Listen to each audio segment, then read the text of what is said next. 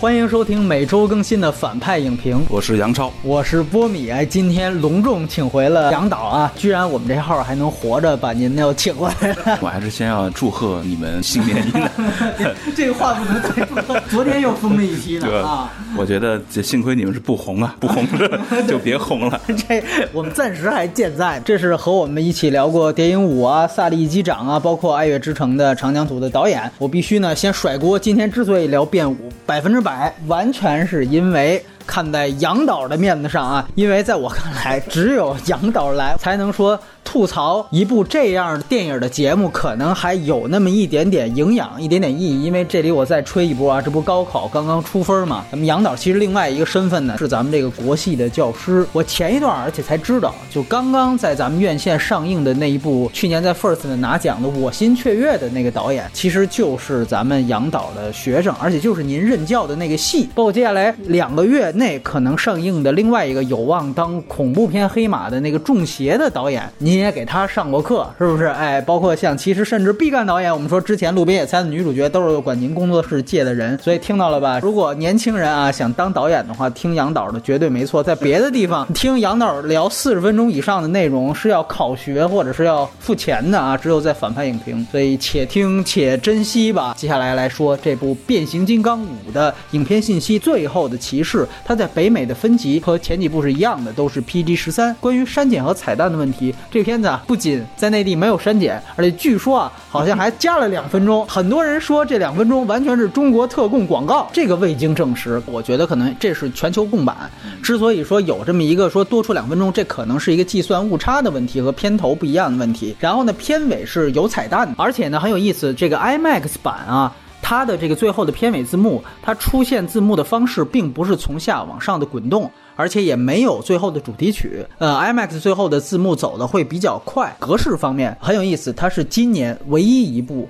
实拍的 3D 的真人电影，它其实是超过一半的素材都是使用的 IMAX 3D 的原生摄影机，而且呢，这也是好莱坞在去年年初的《奇幻森林》内地尔冬升的《三少爷的剑》之后啊，唯一一个 3D 实拍的真人电影。然后国别当然是美国，然后出品方是派拉蒙影业和孩之宝影业，承制方是迪伯纳文托拉的公司，其中也有咱们中方的投资是华华传媒。原著当然是根据孩之宝的。相关角色改编，导演是前四部的导演迈克尔贝。制片人除了贝自己之外，主要制片人是刚才提及的迪伯纳文托拉以及挂名监制斯皮尔伯格。不过到这部斯皮尔伯格真的就是挂名了，梦工厂已经都不参与了。编剧方面啊，豆瓣上又写错了，这片子的署名编剧其实一共只有三个，其中有两个都是来自于孩之宝的另外一个金牌 IP《忍者神龟一》的编剧，一个叫特马库姆，一个叫马特霍洛维。其中第一个还曾经写过《钢铁侠一》，接下来的。大黄蜂也是他，典型就是为了铺变形金刚宇宙。还有另外一个编剧叫肯诺兰，他呢是黑鹰坠落的编剧，不过他的生涯也只有这一部电影的编剧作品。主演方面，啊，这个片子男一呢是沿用了上一部的马克沃尔伯格，也就是我们之前聊过他的《爱国者之日》。新请来的有一位老戏骨，是大家很熟悉的《沉默羔羊》的主演安东尼霍普金斯。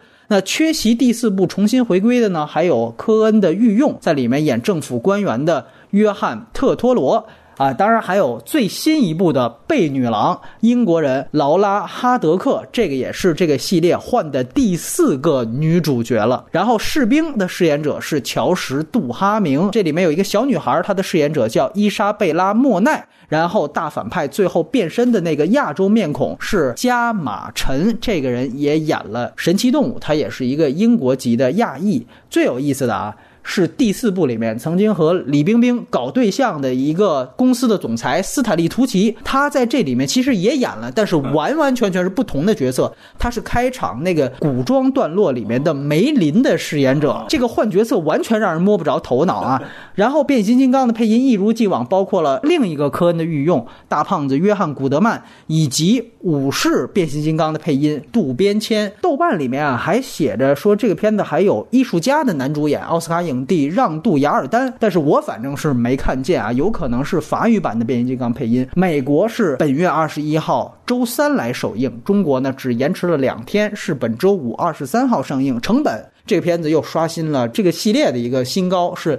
二点一七亿美元的成本，之前只有变四超过了两亿成本，是二点一亿，然后变一是最低的一点五亿美元。中美票房这就很有意思了，北美呢前两天累积的票房只有两千三百万美元左右，非常非常，这是一个巨大扑街的数字啊，因为变四。已经是之前四部里面最低的了。变四的首周票房都有一亿美元，当时即便是这个数字，大家都说这是不是派拉蒙买票房了？在北美当时还闹出了这么一个丑闻，说北美还有买票房的事儿。其实中国啊，呃，虽然比美国好得多，但是也远远不及预期。它的午夜场只有四千万出头的这样的一个数字，是远远不及速八。和《西游二》这几个跟它同等级别的票房爆款午夜场的成绩的，速八的午夜场成绩好像是六千多万，而且首日的这样的一个综合票房，变五是三点二一亿美元，也是远远不及速八的首日接近五亿的那样的一个票房成绩。首周三天，我们预计最后可能会有个十亿人民币左右，但是呢，对于这个系列和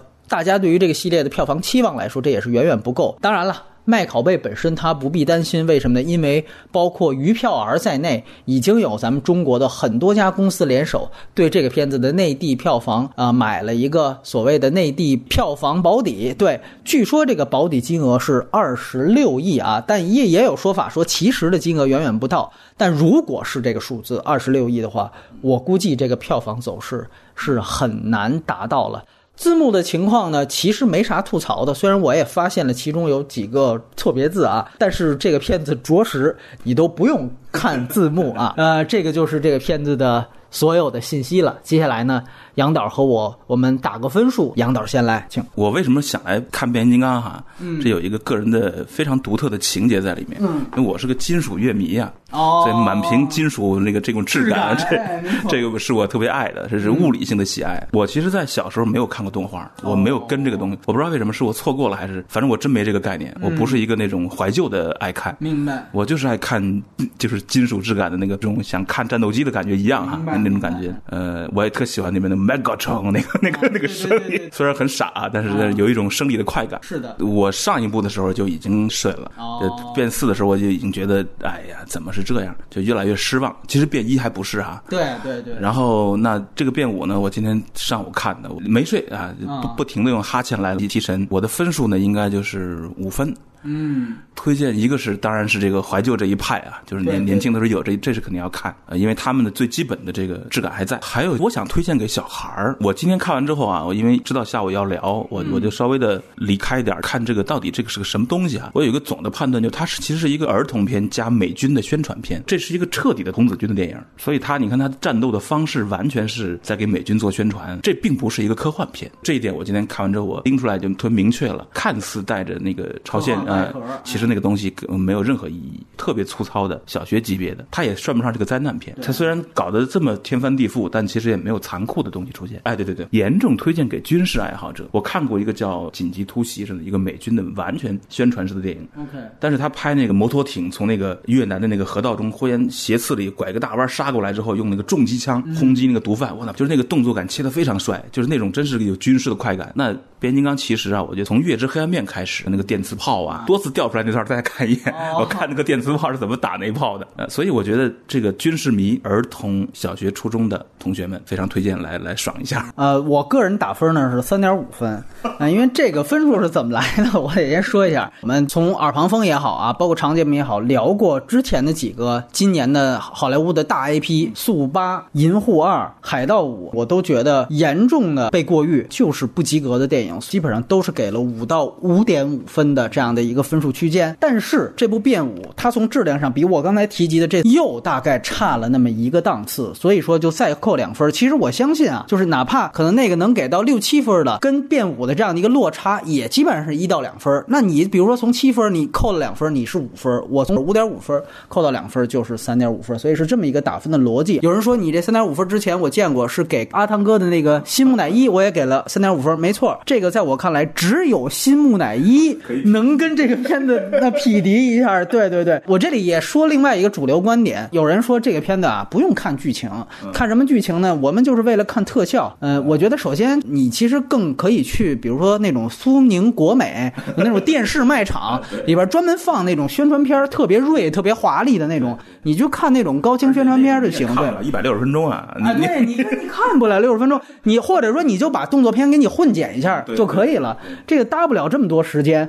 而且呢，咱就说好，呃，看特效、看打斗，这部我觉得无论是横向比我刚才说的那些今年我觉得都不及格的那些电影比，还是纵向的，咱们和变形金刚前几部来比，它都是特效打斗方面最差的一部。我只能说，很多人他花了钱吧，可能是有一种自欺欺人的心理，我好像又搭了时间，又搭了钱，最后明明其实看着也在那儿玩手机，也在那儿看表，哎，但是呢出来还自我催眠，哎，其实还是不错的，哎，这。看这种，说句实话，自欺欺人这事儿吧，欺人我能理解，尤其好多营销号，人家是为了糊口，拿个红包来来吹一吹，这是人家的工作，是吧？广告业的朋友们都不容易，大家应该理解。自欺，我觉得其实呃适可而止，因为。我自从做了反派影评开始，基本上都是自己花钱买票看的。我杨导也是，但是我从来不觉得应该自我催眠，我觉得没必要。然后我就不推荐了啊，就是这样。对，节目流程是这样，接下来我们可以分分优缺点，因为这片儿我估计要找优点，你不单辟出来这么一板块吧，我估计大家都在骂。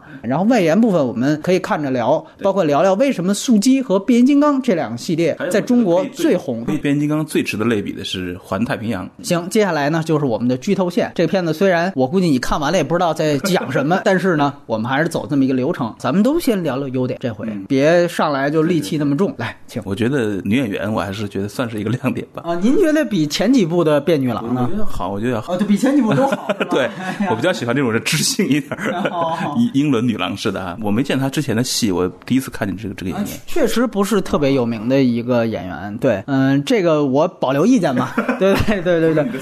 我有几个瞬间呢，我是稍微的提。起点精神，我就先说瞬间。第一个真正跟主线人物相关，也跟他的用意相关的是，男主人公小的金属块忽然变形，使他的右手变得很强大，然后他忽然挡住了那个那一线。这个片子这就是及格线。就如果主线总是在这个位置上，能够不断的这个翻转逆转。加强的话，那我们其实是能够跟进去的。Last night，最后的骑士，对对，一个凡人真想看看那玩意儿小东西怎么能使他能对抗那个大玩意儿，这个是不是有好玩的呀？一百五十五分钟就那么一下。还有就是那长老，就是那个机器仆人嘛，对对对，嗯，他关于性的那个插科打诨啊，还有他把自己当鱼雷发射出去，哦，弄两条鱼回来搞那个东西。后来好像好像剪掉戏了，那应该是还还有戏才对。呃，长老是让我笑了两次，然后那那一剑让我让我觉得，诶，啊，回到故事上了。OK，然后也是那个应该的感觉，那个感觉是镜头拍的也对啊。嗯，就这些。那我这样，我问问您啊，就是说，呃，您觉得这个三 D 效果在您看来怎么样？因为刚才也说了。这是一个很不容易的一个三 D 实拍的一个电影，整体还是不错。空间的这个飞船前进的时候，前和后的那个距离感，实和虚之间的对比，嗯，我感觉这个它是形成那个让我感觉的是对的。呃，一百年以来的电影，这个这个平面银幕造成三维幻觉的这个，我觉得人都已经习惯了，就是人眼都已经成了一个基因了。我觉得都已经，所以现在他做的这点微调吧，你说起来是技术进步，反而这不打打乱我的那个原始的那个那个立体感觉。有的时候你甚至啊，你比如说我举个例子，就是你看到那个就是。赛博创那个星星球来的时候啊。这个他们的飞船往里进，怎么这三 D 的立体感使得这空间变得没那么恢宏了，有整体缩小的感觉啊？相反，那个汽车人的一个宇宙飞船在那个地球的那个空间中对比起来，那个还是有有一个很大的体积感，那个做的很很漂亮。但整个空间的幻觉，我有一种被缩小的感觉，不如当年的我们看那个天煞、独立日一对吧？对对对，那些著名的科幻片，那种好像是更有这个冲击感，这个就给我感觉变小了。嗯，我个人觉得，如果谈亮点优点的话，也确实是可能三 D 实拍这个。姑且算一个吧，这个其实是应该的标配才对，在我看来，啊，而且呢，其实确实从它开场，您您记得那个派拉蒙的 logo，然后它飞出了几个陨石，呃，然后呢，包括到最后，我觉得最有立体感的一场是那个美军宣传片嘛，就是那个战斗机机型列队，它有一个从侧面照的一个镜头，那个它保持的那个列队的战队队形，那个出屏效果是非常强的，而且是非常有层次感的。这几个镜头，我觉得确实是发挥了它 3D IMAX 的这样的一个优势。包括因为这个片子最大的噱头，在这个预告片里面啊，它其实炒的是这个擎天柱跟大黄蜂的对打，这个就等于是擎天柱黑化这么一个事儿。后来你就发现，你等了两个多小时，那到最后他俩人真正打起来，我也不知道是不是有一种终于盼来了预告片里的这个噱头了。我感觉就是那个对打的有几个镜头还可以，确实没有我们想象当中的时间更加长，打得更加过瘾。但是呢，我觉得。鉴于这个片子当中大部分打斗更加贫瘠，那一块打斗的时候，我觉得还算是呃聊胜于无的一段打斗，我勉强把它算作亮点。对对对，说这儿我可以补充一个，那个声音的设计啊，哎，就是它叫 Bumblebee 是吧？叫什么？对对对，没错没错，它那个 Bumblebee 的声音的那个那个细节前面埋伏以及最后用上，这个我觉得还算是叙事的基本的 逻辑完成了。这块儿，那你最后为什么就出本身了？其实也没解释，就你不能细想，他。只是前面有了一个铺垫，是确实戏搞，恰恰也是这场戏的我不太满意的地方，我没没有把它当亮点。我觉得可以更惨一点打的，就是说，我没感觉到惨。如果他能碾压邦博比的话，然后这个惨之后可能导致某个电路怎么样，声音在变化，之前做个这样的设计，一下一下就全部圆起来了嘛。没错，而因为我觉得他跟美队三不一样的是，美队三最后他是一定以英雄对打作为最后的一场高潮戏，但这个片典型不是。你记那场戏匆匆打完之后，马上他们还要合起伙来去打那个真正的那个所谓造物主，就也就是说你那儿还一大敌人摆在那儿呢，所以你要是给任何一方都打残了，后边这事儿就没法进行下去。我只能说它有几个镜头还算是有一点设计感。另外，大家可以看到这一部跟前几部不一样的是，它着重了把外景地呢放在了英伦三岛。上一部基本上是有咱们香港，包括五龙，五龙还给他告了，没标出来。这个片子呢，大部分都在英伦三岛。按照风光片来说呢，还算有那么一点风光美景吧。啊，这个算是让大家在无聊当中有那么几个呃空镜头，算能打发时间。包括有北英格兰的苏格兰，其实很多都在《哈利波特》系列出现过。安妮克堡啊，它其实在北英格兰。那基本上我觉得为数不多的优点，基本上就是这些。我我先说一个最大的问题，首先就是这一部啊，这个植入广告看着我都觉得无聊了。因为我觉得在变三变四的时候有那个舒化奶的那个事儿，哎，我们还觉得中国广告啊这种东西还算是一种乐去一个接一个的，大家原来拿你这事儿用，其实是一种吐槽的和解构的方法，去看待你的植入广告如此生硬，连这个乐趣在第五部我感觉都消解了。这个其实我觉得是一特大的一悲哀。然后就是刚才咱们说在打分环节说的那事儿，大家说这片子。看什么剧情不就是看特效吗？不就是看打斗吗？嗯，那咱就先说这特效跟打斗的问题啊。说句实话，就跟您一样，我其实对于这个变形金刚系列啊，我最喜欢原来看到的一个点是什么？就是他们变身，嗯嗯嗯，从汽车变成人形，或者从人形变回汽车，主要是前者。这个我觉得是我看这个片子的第一大快感。啊，我觉得确实是这个对于直男来说，确实是一个特别大的一个呃冲击点。有人说，只要变身变得好，你剧情再糟糕，我都能忍。这个我觉得是我非常理解的，甚至我可能部分认同。如果摘出影评人的这样的一个态度的话，包括第四部，它的剧情的节奏跟冗长度已经到了一个令人发指的地步了，但是。它还有那么一点变身的东西，所以你也可以看到，无论是大家的评分还是票房，最后都还不错。我觉得这是有原因的。我们也可以借此去回顾一下。你看，我觉得在第一部。为什么大家都公认，甚至北美都公认这是最好的一部？就是因为它在变身上，它跟原著的动画其实是一个进步。就是原著其实变身就是没那么长，没那么多环节。但是迈克尔贝当时就说：“因为我这是真人电影，它有了那种金属的机械质感，所以我就要延长这种变身的程度。而且每一次变身，它是三百六十度的环绕。”让这个机器从底拉到高，然后呢，从这个竖这横着的车到竖着的人形，甚至你可以注意到第一部它有很多的细节，就是比如说柱子哥他变身之后已经人形了，但是他那个轱辘和上面的齿轮仍然在转。对，这个其实都是真人版对于原版的动画片它所达不到的东西的一种升级，而且是正好。扣住了电影艺术的最牛逼的这个这个地方，物质现实的复原。对所以那个迈克尔贝他说他那个动画变得比较粗糙嘛，就是没错那没错然后他现在要用这个搞成这样，那其实就是扣住，就把它当电影来拍了。而这恰好是这个类型整个这个故事里最大的魅力。没错，这个魅力是铁与火，再加上肉体的这个这个这个关系，没错这是这个事儿里面特别好玩的，永远会吸引人的东西。对对对，所以第一部你可以看到它有这样的一个升级，大家当然会认。其实我后来回去又看了一遍第一部，其实它的故事也没有多好，也没有多这个精致。呃，甚至我觉得从故事层面，也就是个六分水平。但是我觉得它最好的是这一部分，也就是说，它作为一个类型片元素，这个是极大的满足。呃，我想起一个事儿来，为什么变身这件事儿，transformer 哈，这个事儿为什么吸引全世界的人？变身这个事儿是等于说是有有人性解体的东西感觉在里面，没错，可以使这个机器突然变成变得有人性了。我想起另外一集，我不知道是第二还是第三集里嗯面，那个威震天有一个镜头在荒漠上，啊，前几个镜头是那个大漠荒凉，然后有几个小动物啊，一回头那种镜头，然后后后来有人听见声音了，然后咣咣咣咣咣，然后一个大全景。一个战斗机在空中哐哐 变了几下，对。啪再切近景的，然后刚刚变完之后，看他走过来，我靠，那个瞬间，那是他最苍老的时候，对，刚刚被打成个那个废铁的时候对对对，披着一个那个小斗篷，迎风飘着，我操，那一瞬间真是一个夕阳武士的感觉，你知道吗？太有人性了。对对。那那个瞬间，我我就因为因为那个瞬间，我给那一集很高的分数，我觉得很棒很棒。是是是，就是说第一部我们说第一次作为真人电影亮相，这个亮相很成功。第二部在我看来，除了有这种人设之外，而且我觉得它有一个很大的卖点，就是合体梗。对第二部无论是狂派还是博派，你可以看到狂派有一个巨大的大力士合体金刚，对吧？有那样一个噱头，吸沙子嘛，就那个确实是第二部的一个视效的进一步的升级，那个确实是很了不起的。然后其实，在博派这边也有，你记得是擎天柱和那个老的变形金刚有一个合体，那个老变形金刚牺牲之后，等于让擎天柱插上了翅膀，等于其实他在两派都营造了合体梗。这个也就是说，我第一部作为真人电影亮相之后，第二部我有一个二点零版的升级，而且它多了更多的在变身的这样的一个情景的变化，比如说它有高速公路，在行车过程当中。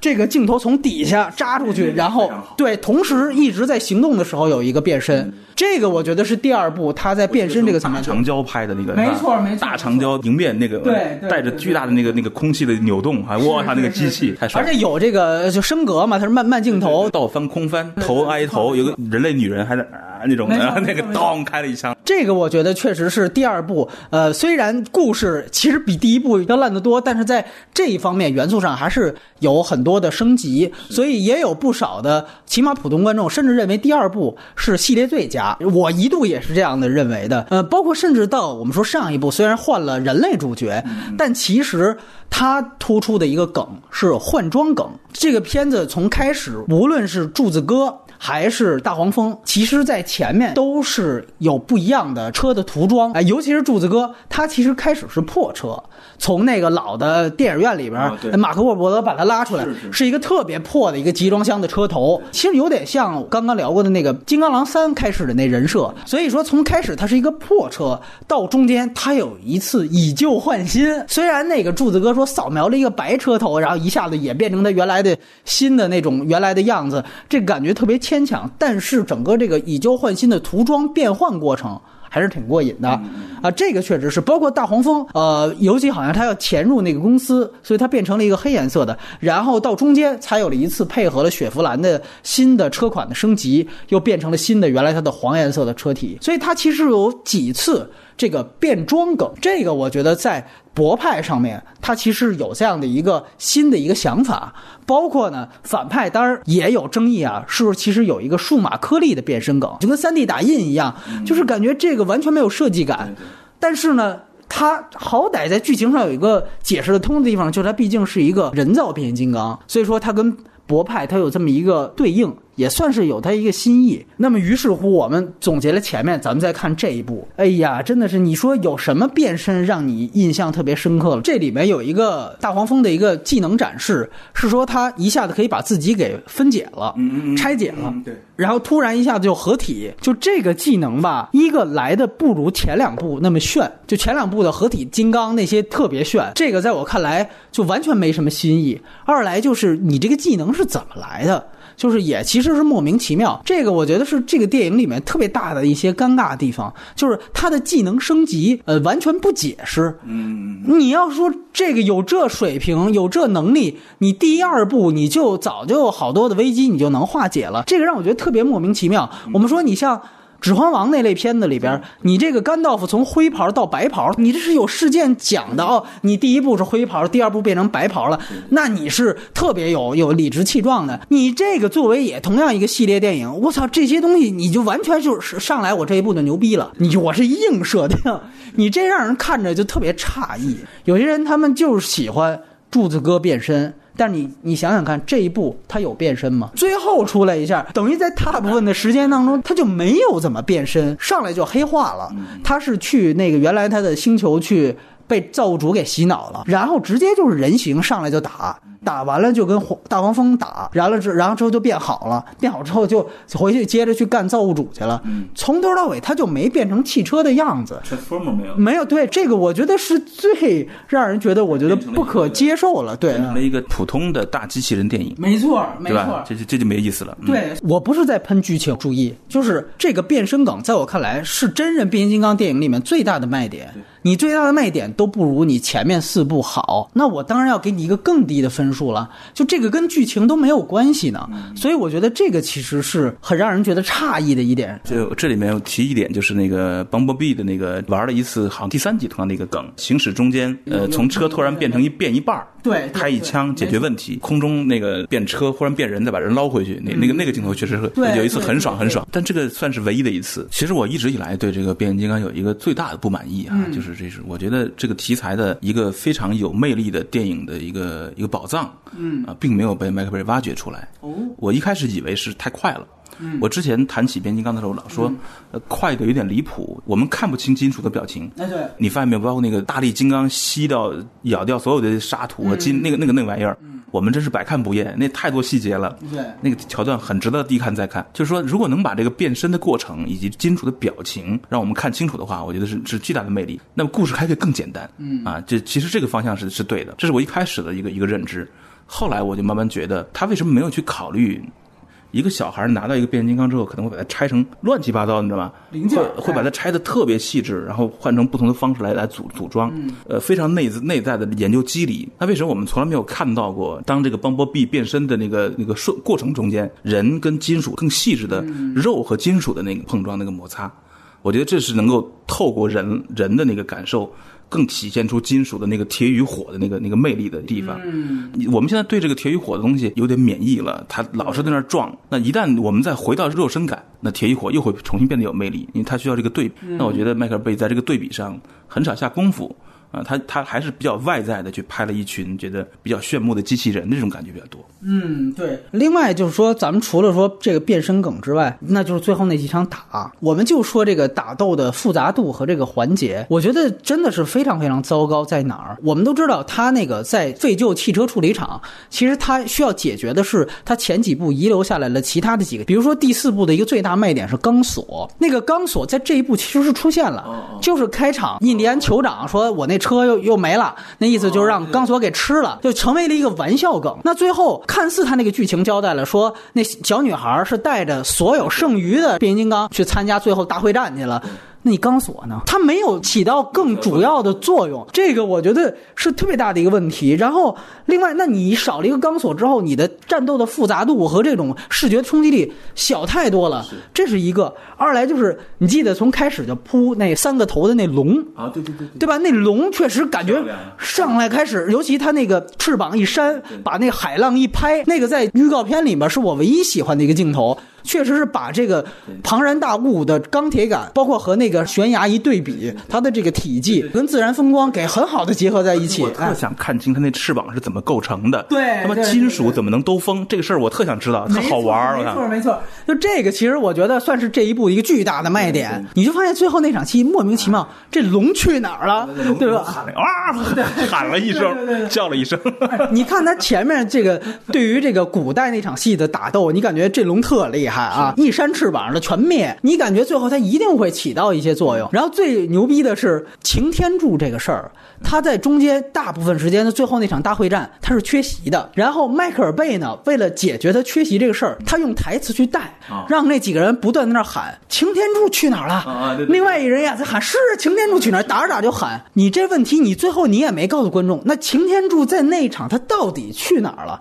因为这个片子他没有分战场，对，充分的暴露了迈克尔贝他根本就没有驾驭多重角色打斗的能力，他这人能力就不行，就是你别说剧情的问题，就说打斗，他就没这能力。你看最后复联有几场也是多个角色互相打斗，那几场打斗无论是一二的剧情已经很差了，但是那几场打斗都算是比较漂亮的，每一个角色各司其职。其实他变四就有这样的问题，因为变四，如果你想想看，到最后他是三方会战，一个是人造机器人，就是所谓被异化的狂派。还有一个是那个地狱猎人，然后另外一个当然是汽车人，是博派。他其实最后三派互相打，迈克尔贝就已经照顾不过来了。他当时他用了一个特别愣的一个招，但还算能护过去。他就是说，擎天柱的飞船被撞毁了还是怎么样，就直接打到山区了，以这个为由，让汽车人在中间的大概三十分钟，擎天柱是缺席的存在。然后呢，擎天柱在那边啊有一个特别扯的，就是驯化钢索。就是你必须得听我的，你要不然你就得死。然后跟那钢索打了几下，然后就骑着钢索又从山区就回到了香港市区。这个时候那边等于打差不多了，好几个人造变形金刚被灭了，擎天柱才过来。也就是说，迈克尔贝他指导打戏的能力，一场戏不能超过四个主要的这个主角。第四部好歹还有这么一个说打到舞龙的设计，到这一部直接就靠台词带。擎天柱呢？对呀，我他妈想问你呢，擎天柱呢？你又没有分站长，他飞去哪儿了？对吧？他这个最后从黑化就给洗脑回过来了，那他妈洗脑也很糙啊！整个这场打戏他妈完全胡扯淡，我都不说你剧情的问题，就你整个打戏的复杂度太差了。就我们上一期聊的是基努里维斯的那《极速追杀》啊，对对对，那个剧情也很糙，我给了个六分，我还是算整体及格。我就是为什么他类型他打的还算不错，您这个这不胡来嘛？就是包括他跟前几部都没法看，对吧？这里边那个。呃，就是唯一放慢动作的那个动作，好像是他拿一剑挥五头的那个。但是这个恰恰让我想起那个《环太平洋》啊，想起《环太平洋》那那一剑，我觉得那真是两个导演的天壤之别。那个大变形金刚被被那个怪物带到天空中之后，嗯。他说还有武器，那个剑，一个小剑一出来，小剑两个人在屋里一挥手，我们看见那个娇艳的那个天空中那种哇非常瑰丽的光线，那个唰那那个构图很漂亮，是一个直线斜角的构图，一下把那个龙挥成两两段，那就是这一剑应该有的效果。对，他完全没做到。对对对，就是你会发现，其实德托罗他是一个特别注重视觉风格的一个导演。他从他最早的《潘神的迷宫》，其实他就有这样的能力，包括他《地狱男爵》。其实除了《潘神的迷宫》，他其他的片子剧情都很糟糕。这个他跟迈克尔贝的短板是相似的，他们都不太会讲故事。但是没关系，就像您说的，视觉是真漂亮。你说句实话，当时我看。《环太平洋》第一遍我不喜欢，就是我对于它剧情太糙的原因。就您刚才说那一幕，说给他抛到天上去，他突然把剑抽出来了。你有那剑，你之前你早干嘛不亮出来？就他也有剧情上的问题啊。对对。但是那一剑砍的真漂亮，那是那对吧？画面你深深烙在脑海里了。没错，可以当当壁纸用。是，而且还是在动作中的。没错没错，就是说我们特别简单，就是如果你又有剧情又漂亮，这个可能是一个八分。那像《环太平洋》当时就是你这个只有动作，只有画面，你没有。一个合理性，可能我只能给你六分，或者严格一点是不及格，个五分。你这个就属于一没剧情，二你砍的也不漂亮，你这就是只能就是更低的分数。你包括咱们回顾一下前几部，第一部的打斗有一段是大力交交桥，这个擎天柱第一次拔剑，把一个狂派的我都忘了是谁，直接头给削掉了，那一段干净利落。啊，虽然说我觉得可能时间上短点但是有设计感，而且它有和立交桥结合。我觉得立交桥这个现实道具很重要，它代表了一种钢筋混凝土，两个铁皮打架的时候，后面有人类人造出来的最大的一个恢宏的钢筋混凝土这样的一个做背景，我觉得这个其实是对于打斗的呈现是特别棒的。第二部我觉得有可能整个系列最好的一个打斗。第二部我觉得最好的一段戏是他用胶片 IMAX 用七十毫米 IMAX 拍的丛林之战，对对对就是擎天柱之死。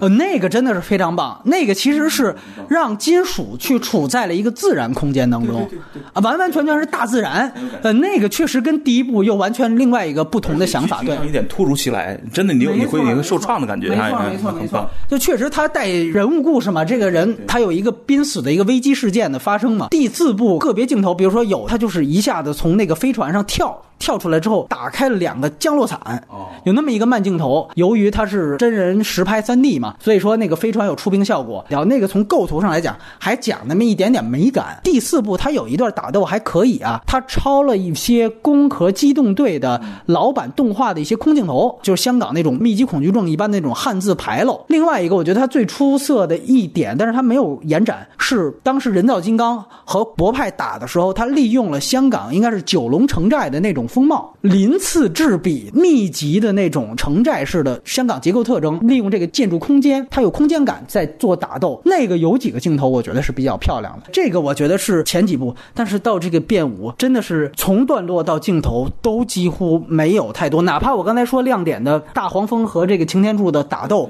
其实都不如前几部的最棒的地方迈克尔。贝这次好像没有精力分镜头了。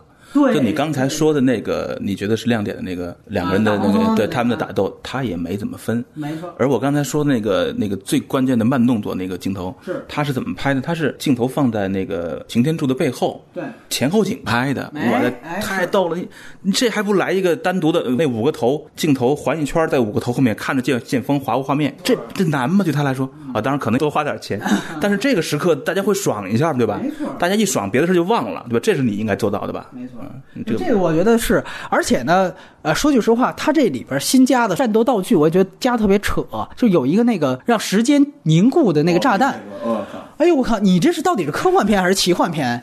就是你这事儿他妈哆啦 A 梦，你这 往出掏道具，你这什么东西都都能弄出来，就是。改变世界观的武器出现了，就是我天哪！你就这这个太可怕了。就是当然我不知道原著里是不是有，你即便是有，你也要前面铺垫，对吧？为什么你老不早？对你早不用，你就他感觉是长老啊，呃，这个角色自己新带的一个道具，嗯但是就这个道具，说句实话，他和他前面所有其他道具非常不融洽，对啊对啊而且他其实就用两次，嗯前面一次，最后大战的救人的那儿用了一次。你如果说这个道具这么牛逼的话，那你完全可以最后所有打斗都靠这道具。嗯你时间凝固啊！你想想看，这是一什么大的一个 bug 的一个道具？那你最后就不用打了。嗯包括还有这里面，他塑造了一个新的一个小的机器人，就那小女孩儿，嗯呃，中文字幕翻译还叫小灵通。而我原来想起来有一电话，是不是也叫小灵通那个东西？就那个完全是孩之宝为了卖新玩具，而且就是典型的，他为什么让小女孩带着他，就是典型的卖给刚才您推荐的拉拢小女孩的玩具市场。就这片呢，直男男孩肯定喜欢，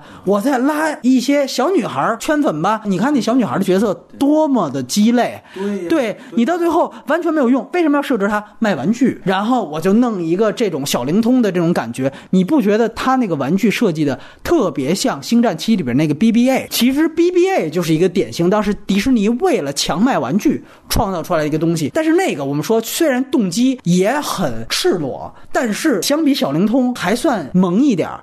这个连萌都不萌，弄的是又破又不可爱。然后你说最后强行让它起作用啊，你就去董存瑞炸碉堡去吧。就是哎在此之前还强调那有一个重要的火力点啊，那个太高了。我操！你你让那个三头龙过去，我操，随便拍一下的全灭，非得最后让这个小灵通得得使一下，为什么呢？就是为了卖了，就是说太蠢了，这个太蠢了，这是为什么要这么做呢？我我还是那句话，就是你卖玩具是可以的，没有问题，商业片嘛，大家都有理解。但是你能不能把你的这些动机和你的剧情稍微设计一下，执行上能不能稍微想一下？它包括它的植入广告，你看所有的 IP 都有植入广告。没有哪个像他植入的这么生硬，就这就代表迈克尔贝他不太尊重观众，完全不对。我他妈谁给我钱，我就往里放，你爱接受不接受？哎，你发现还真的，尤其中国观众，还真就给送钱去，有四次，有五次。你看到第五部，连豆瓣连中国观众的评分都下来了。那个火力点简直是个迷之火力点，那个。两次用台词提到，你说塞不上星球这么强大的一个玩意儿，跨越光年从他妈这么远跑过来，其中有一个这么重要的火力点，用机枪来挡住了这些机器人，这干嘛？就为了让这个蓝色小玩具能够把它轰掉？我的天！就是这个片子，说句实话，它也是一个非常大的类型分裂，因为我不想太多的放在剧情上，我我就借着您这说，我就说一句，这个就是科幻类型和它里边塑造的这种呃现实战。战争类型的非常大的割裂，没错，就这个其实是战争片逻辑。我估计就是那肯诺兰啊写那个《黑鹰坠落》的往里加的，因为迈克尔贝他自己也导过好多这种军旅题材嘛。你你说说白了，他那个成名作《石破天惊》，他其实某种程度上也算，珍珠港也算，都算是战争题材。但是就像您说的，这他妈都光年都出来了，这是一科幻，就是它有一个科幻外壳，你怎么样跟实景战争题材？他不管，他不管，他都没试着说我们把它合理性给润滑一下，就是不管。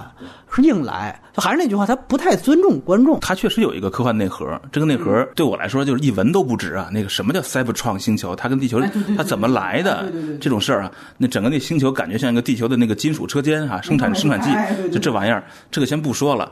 呃，假设它就是一个科幻内核，把一个科幻内核和一个军事电影啊，以一个儿童片生往一块捏，我天！但是它的造型设计有的还很漂亮，把这个造型这块分包给估计是美国的很多很牛逼的那画师哈，他设计出了非常漂亮的那个那个。颜色那个形体，很多形体的花纹也都有金属质感。是它外面又特别强，它里面那个核又特别特别虚，没错。所以形成了一个很古怪的一个东西。那可能中国的观众真是挺乐意看这种，就是只要外边看热闹就就好 OK 了，就这种感觉吧。另外一个，我其实想说的一个问问题，还不是剧情本身。我觉得这是节奏，这一部从节奏上来讲是整个五部里边最差的。第四部我们当时说了，它其实已经有这方面问题了。你现在要回去再复盘第四部的话，我感觉它是一个四段割裂。前面它是讲这个新男主角，因为你换人类男主角了嘛，你得讲这事儿。它有一个德州的一人设，这部分我觉得四部分最好的。然后到中间第二段，忽然一下子就知道了那个斯坦利·图奇，就那光头和李冰冰在那公司了。到那公司里边就开始，我这是人造的三 D 打。印就开始展示这铺这技术，各种这方面就已经有点没法看了，而且跟第一部德州那事儿完全割裂。呃，他也不想着怎么融洽，然后到了第三部分是什么？上船就上了那个。地狱猎人的那个船，在船里面是这解救女主角。哎呦，那一段是特别冗长，真的是太差了。飞船内部跟前两部又没关系了。然后再到第四部分是中国部分，香港也好，五龙也好，在中国最后有一大会战，那一段还算是比次第三部分好。那完全是因为我们中国看着有点亲近感，哎，鸟巢也照，甚至有点北京的空镜头，盘古大观都出来了。也就是说，它基本上分四段，但是这四段本身是割裂的。到变五，我觉得都不是说。四段割裂了，基本上是每四分钟一割裂。哎呦，这个真的是太夸张了！而且有的时候啊，我觉得就是镜头与镜头之间，我不知道您注意到没有，可能看 IMAX 更有这个反应，因为它有不断的那个上下黑条，一会儿变宽，一会儿变窄，它连基本的正反打有的镜头都没有，很多漏拍了。对，很多漏拍。您说这就是有一我们听友昨天已经迫不及待了，我明明聊的生吃的，底下给我留言吐槽说，这个迈克尔贝这一部是不是在致敬戈达尔？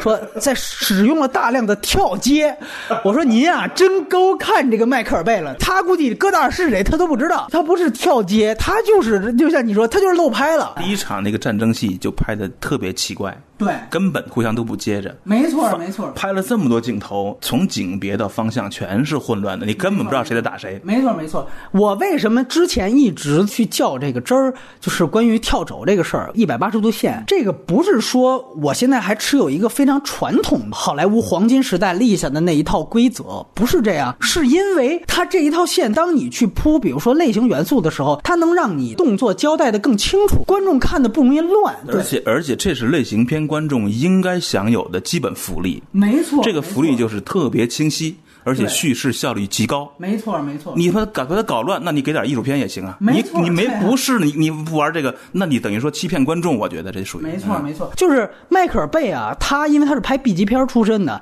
他从他最早的《绝地战警》那些片子《Bad Boys》开始，他基本上他就不讲守一百八十度线这种事儿。开始，因为它有浓重的这种 B 级片的风格，而且呢，这个说白了就是涉及到特效镜头和复杂的动作调度，远远没有现在变形金刚要的这么复杂，所以它跳轴也就跳了。这没关系，观众还能看清楚。就你现在的动作戏其实是非常复杂的，就说白了就是你想写一个特别复杂的文章，你想表达一个特别复杂的一个论文的事儿，这就更要求你的基本的语法要学的特别扎实。这个和你故意在语法上挑战的一些文学巨匠。是两回事儿。你拍的是类型片，拍的是最基本的商业片，你要有很复杂的商业片的类型展示的时候，你的语法就一定要扎实。像 J J，我们经常吐槽他没有什么作者性，但是他的基本功特扎实。在银护其实谈过这个事情，就是那个也是一个 B 级片出来的一个导演，迈克尔贝是一直做不到吗？我觉得那个便衣还凑，邦波比和那个在他们家门口那小小木屋最后塌了那个，啊，跟男主人公在木屋里躲捉迷藏那。那分镜分的很准啊，那是没问题，很好看。所以他不是不会，他或者他或者说他必须得有人压着他。对，斯皮尔伯格原来可能参与度比较高，在那个时候他的个人的这种不讲究会被其他方面所限制，包括大家别忘了他最好出色的作品，像《石破天惊》。他是制片人中心制的代表作，那个是是他拍的。是他的，是他拍的，是他导演的。是他导演，是他的成名作。那个片子的制片人是杰瑞·布鲁克海默，那个是好莱坞曾经最牛逼的一个制片人，这是典型的制片人中心制的产物。也就是说，在《石破天惊》里，制片人的权力甚至比他还要大；而在《变形金刚一》里面，斯皮尔伯格的参与度是非常高的，他作为监制的参与度，那个时候梦工厂还参与。也就是说，当他有一个强制片人压着他的时候，因为有有一个懂行的制片人，说白了，到现在反正我有中国资本，有人给我买账，牛逼了，个人膨胀了，谁也管不了我了，我就可以胡来。我觉得这个是不够珍惜羽毛，我觉得。我觉得他就是现在都没什么羽毛了，尤其 IMAX 这个事儿，嗯，他到第四部就是一会儿变宽一会儿变窄。我们说 IMAX 啊，他到第二部的时候还是那句话，他有一场那个刚才说了丛林之战，他那一段完整的打开画幅，你这是真正一个战斗戏。我们说诺兰也是有的片子宽窄画幅的变化，但是基本上都是视效最恢宏的时候突然展开。这个我们说是一个基本上也合理的运用这个 IMAX 特殊摄影机的这么的一个优势。到变五和变四，你看它一会儿宽一会儿窄的原因是什么呀？因为我们知道这个 IMAX 的摄影机特别大，比如说特写镜头，它又不方便拍，或者说架机器，我正反打正面这边比如比较宽，我反面的时候我那边可能就是比较窄了，那我就只能用手持去拍。迈克尔贝又特别用愿意用手持，你就完全不考虑这同样一个人的镜头，这来回宽窄画幅他就不在乎，这是唯一一个不在乎，这个太不尊重电影了。我在第四部的时候，因为我当时还做记者，我问过他，我说您这个我看的时候啊，这个宽窄画幅频繁变，你这个变的依据是什么？他回答特那什么，当然他比较会哄人，就是说也就像你这样的专业人士才会注意到这个画幅的变化。但是我这个片子啊，我是拍给普通观众的，普通观众不在乎这个，他们看不出来。你听这话说的挺漂亮，表面上是夸观众的，那意思是你们这帮傻逼影评人，我不是拍给你们的。我是拍给普通，但是你仔细想想，他这对观众是一个明褒暗贬。对呀、说白了就是观众傻逼。我发现你这里边放了点屎，对对我跟他说，我说您看您这菜里边怎么放了点屎？说也就你这样的美食鉴赏家能吃出来。操，那帮外边那帮，你看那还那啃呢，那帮人不在乎。哎，你就是我是做给他们吃的，哎，你就就别吃了，就哎。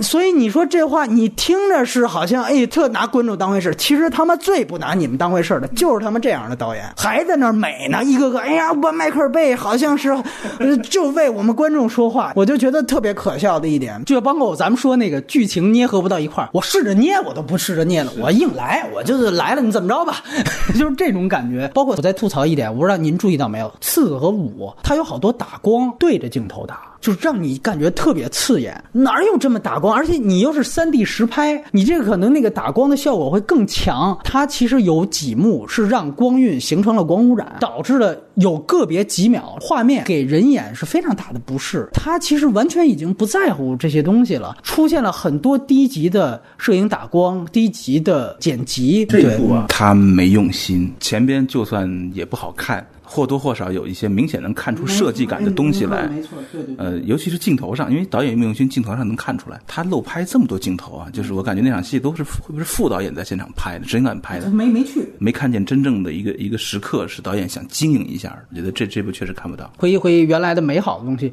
就是我但是也是想带着说挺大的一个在这一部的问题，其实就是关于人机互动这个事儿。就是我觉得所有变形金刚真人，因为他不断要强调有人类主角，对，所以其实最重要的，我们评价这类电影，其实就看一个普通人和尤其是博派变形金刚、汽车人他们之间的互动，这个我觉得是很重要的一件事情。那咱们回忆一下前几部啊、有不错的这个时刻，前两部呢其实是典型的那个西亚拉伯夫嘛，是个小年轻，哎，他其实呢是主打的就是一个屌丝男青年。第一部主要是他在青春期，他有好多那种青春期的性喜剧梗，对吧？比如说我一个人偷偷的在那儿是不是打飞机呢什么的，其实是哦，他原来后院藏着一堆博派机器人，等着他找眼镜儿。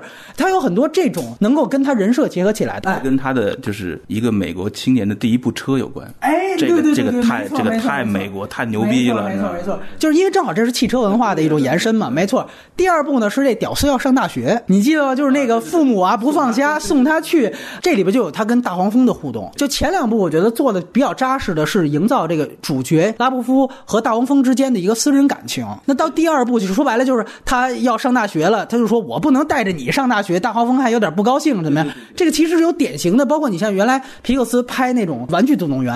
说白了，大黄蜂某种程度上就是一个大手办。嗯嗯现实当中的大部分的这种脱离青春期的青少年，呃，虽然不可能有一超级英雄在旁边，但他面临一个和自己玩具的一个割裂。其实前两部他主打的，尤其第二部主打就是这个事儿，就是我怎么样要放下我原来童年时期的一些玩具了，我要去融入到了一个新的环境。对它其实背后的这个年龄的梗是这个事儿，这个其实我觉得就很重要，跟他整个的情节就调节在了一起。从第三部就开始崩塌，他开始不再去讲单个的个体的人类和个体的变形金刚。他开始要起范儿了，好像我不知道是不是受到当时越来越红火漫威宇宙的影响了，因为那个时候好像漫威宇宙已经初见成色了嘛。他开始我不行了，个人的不成了，我来一宏观的，我讨论的不是一个屌丝和一个变形金刚的关系，我讨论是人类和变形金刚外星人之间的关系，就像漫威 DC 讨论的那种超级英雄到底能不能在一个现实社会共存一样，感觉这是一个可以很深刻的一个命题，对吧？是一个社会学层面的命题。但是你会发现，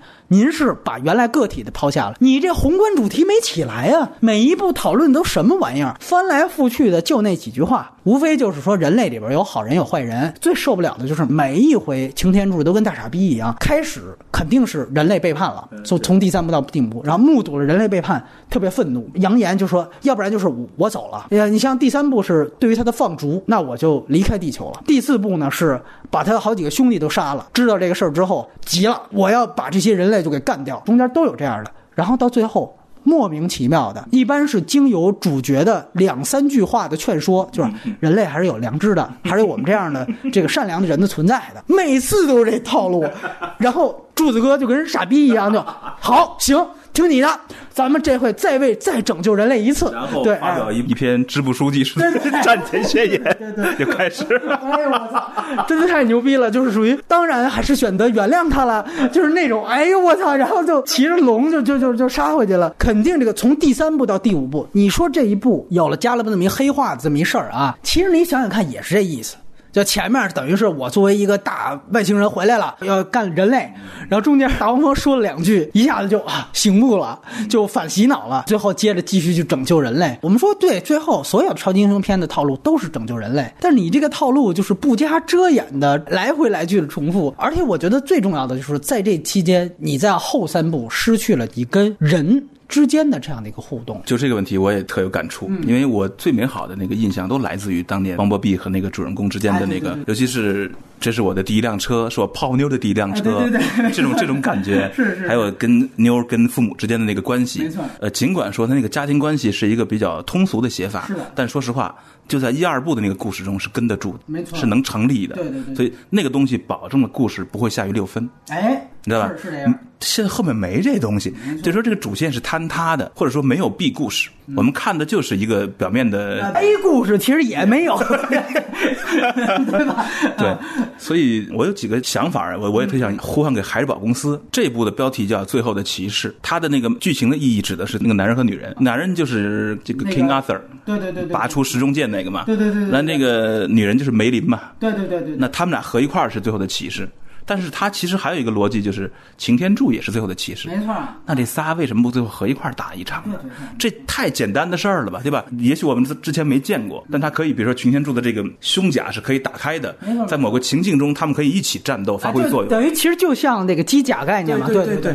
你想这样，观众会燃一下啊，没错，对吧？如果你能在那个逻物理逻辑上能够合理化这件事儿的话，更好玩。呃，还有一个逻辑就是海之宝公司啊，犯了一个巨大的一个一个错误。嗯。从第一部开始犯到最后。哦。他他。公司的名字叫孩之宝吧？对，这个名字起的很好，因为小孩的市场是非常大的。翻译过来非常好。对，如果这个故事的原始设定是强大的变形金刚在地球上，真正能跟他们进行心灵沟通的只有孩子，会卖的最好。他就不用再去讲男人女人的故事，他也讲不好，他顶多讲一个家庭故事，讲一个青年人成长的故事。你看他这这次讲这个英伦女教授和这个美国男屌丝，小孩懂吗？压根儿全是白费的精力，白费的眼，白费的这个时间。你还不如跟一小孩就是每一集变形金刚都是一个新的孩子觉醒过来，重新代替上一个孩子。孩子一过十八岁就没戏了，说白了吧，就会断去跟变形金刚的联系。对，您这个科幻观其实接近于安德的游戏，哎，就是孩子的那种感觉。我看过那个，我看过那个，我是一科幻发烧友，我特看过那个。对，这个上一集不是结束了吗？小孩这个哥们一上大学，变形金刚跟他就不联系了，或者就没有那个不能互动啊。对对对，然后他会寻找地球上的另外一个孩子，永远是孩子占主角。对，他就是一个少年军事科幻的题材，这都卖卖东西啊。就说白了，您的意思是说，其实就把它给更加具体化，对吧？别搞的这个东一脚西一脚，最后什么都没没出来。这是他的他的这个东西的主题里面就带着的。觉得就您提到的这个骑士这个概念，OK，当你在从三部开始，你已经不铺个体人类跟个体变形金刚关系之后，他其实这个人类在打斗方面。还每一次都刷存在感，对对，这个就让你就觉得特别别扭。你要不然你就别有这个，你你像咱们还是说环太平洋机甲跟怪兽打架的时候，我没有一人老在那上蹿下跳。你看这一部最二的就是马克沃尔伯格，还哪一场戏都有他。你看那个大黄蜂打擎天柱，他俩中间别别别俩人俩大机器打架，你肉身人在这儿拉架，对，哎呦，做奋勇状。太尴尬了，对对，不光他一个人，就所有的人其实都在做奋勇状，没错没错，他其实参与不了这件事儿。后边说他其实有超能力啊，你最后变出那一把剑，连那古代骑士那剑都能挡，那那意思他这个时候已经自己变成一超级英雄了，上就半个对你上来了，他也不打，来一下就缩回去了。说白了，你肉身状拦架这事儿只能阻碍。打斗特效的过瘾，对对吧？您老是这一人在这晃，大家不愿意看人，看的是铁皮打架。要不然你说人类必须有参与感，你就直接让他变身，你有招你想去，反正你这里边扯淡的也够多的了，你就变呗，对吧？你也不变，你包括你像第一部，他对于人类的参与度，像您说的，他有美军的参与。我记得最后美军一块联合着下半身被炸残了的那个大黄蜂去打那个威震天，然后第二部埃及金字塔，他其实宣扬美国的海。海外舰队等于是那个舰队发炮把那个金字塔上的那个大力士金刚还是什么给轰下来了嘛？你看这一步，其实您想想看啊，他在开始给徽章的那一段，人类其实是当时已经制造出来了跟变形金刚一边大的这个机器人了。你最后那场仗啊，对，你上啊，你你最后地球都快毁了啊，地球都快毁了，你掉回去打去。完全没了。我们说它割裂在哪儿？就每场戏都不考虑后边。刚才讨论设定的时候，让我想起来那个《环太平洋》里面那人机协调的那个那个物理设定。机甲，对对对，就是他说的是那种深度协调两个人。没错没错。然后《环太平洋》最精彩的瞬间反而是那个瞬间，小女孩长那个那么柔弱的一个样，一举手一个巨大的一个我操枪。没错。我靠，这个太牛逼了！没有这样的任何一个瞬间，这这个东西的人和机器完全是两条线在。而且这里边的所有人类主角都特别尴尬啊！里边说的这个安东尼·霍普金金斯，哎呀，现在这为为了钱啊，也真的是脸都不要了，你知道吗？是晚节不保。就你这么大一个原来的老戏骨，大家都尊敬的奥斯卡影帝，你就现在去演这个东西。这个采访霍普金斯还说说，听说开始要跟迈克尔贝合作，我是拒绝的。你到最后你也应该拒绝，废什么话呢？你在这儿就是不知道干嘛。就说白了啊，他就是把旁白给实体化了，你就给他旁白化就完了嘛，非得让他出来演。到了潜艇。对不起，我就不去了。对对对对，不去了吧？最后忽然一下的跑到巨石阵，掏出一把枪来，好像达到您想说的那种环太平洋一个小女孩，我要肉身之力给了那个威震天打了一枪，威震天一下把他轰死了。马上那长老还是谁过来来了一段悼词。对对，你是我侍奉过的所有的这学爷里边最苦了。我操，巴顿芬克那哥们儿。啊，对对对对对，没错没错没错没错，就科恩的御用嘛，约翰特托罗在古巴。就还是那句话，他所有场戏是分着拍的，第三导演去拍的，然后最后是素材堆到剪辑室，凑得上凑不上，你都给我凑一块儿，就是拿一坨完全不一样的东西往那儿生来。对，那哥们儿就从头到尾就没离开过古巴，对，生死变化亭，哎呀，这 太牛逼了。然后我们再说机器本身的人设，还是我们先回顾一下原来的美好。首先，大黄蜂典型发现，他其实在一二里面，他就是一个这个人类男屌丝的这么一个玩伴的一个角色，就是说白了，就我一方面我是。你的这样的一个英雄，就是有点大熊旁边，我一定要有一个机器猫。另外一方面呢，我其实跟你还是一起成长。他在前面里面，我觉得很重要的一个人设铺的挺好，就是大黄蜂其实一个脾气很暴躁的一个人，嗯嗯，尤其是他让他失声了，他其实有了一个人设很好的一个作用，是他很多的愤怒，他必须要通过肢体语言去表达。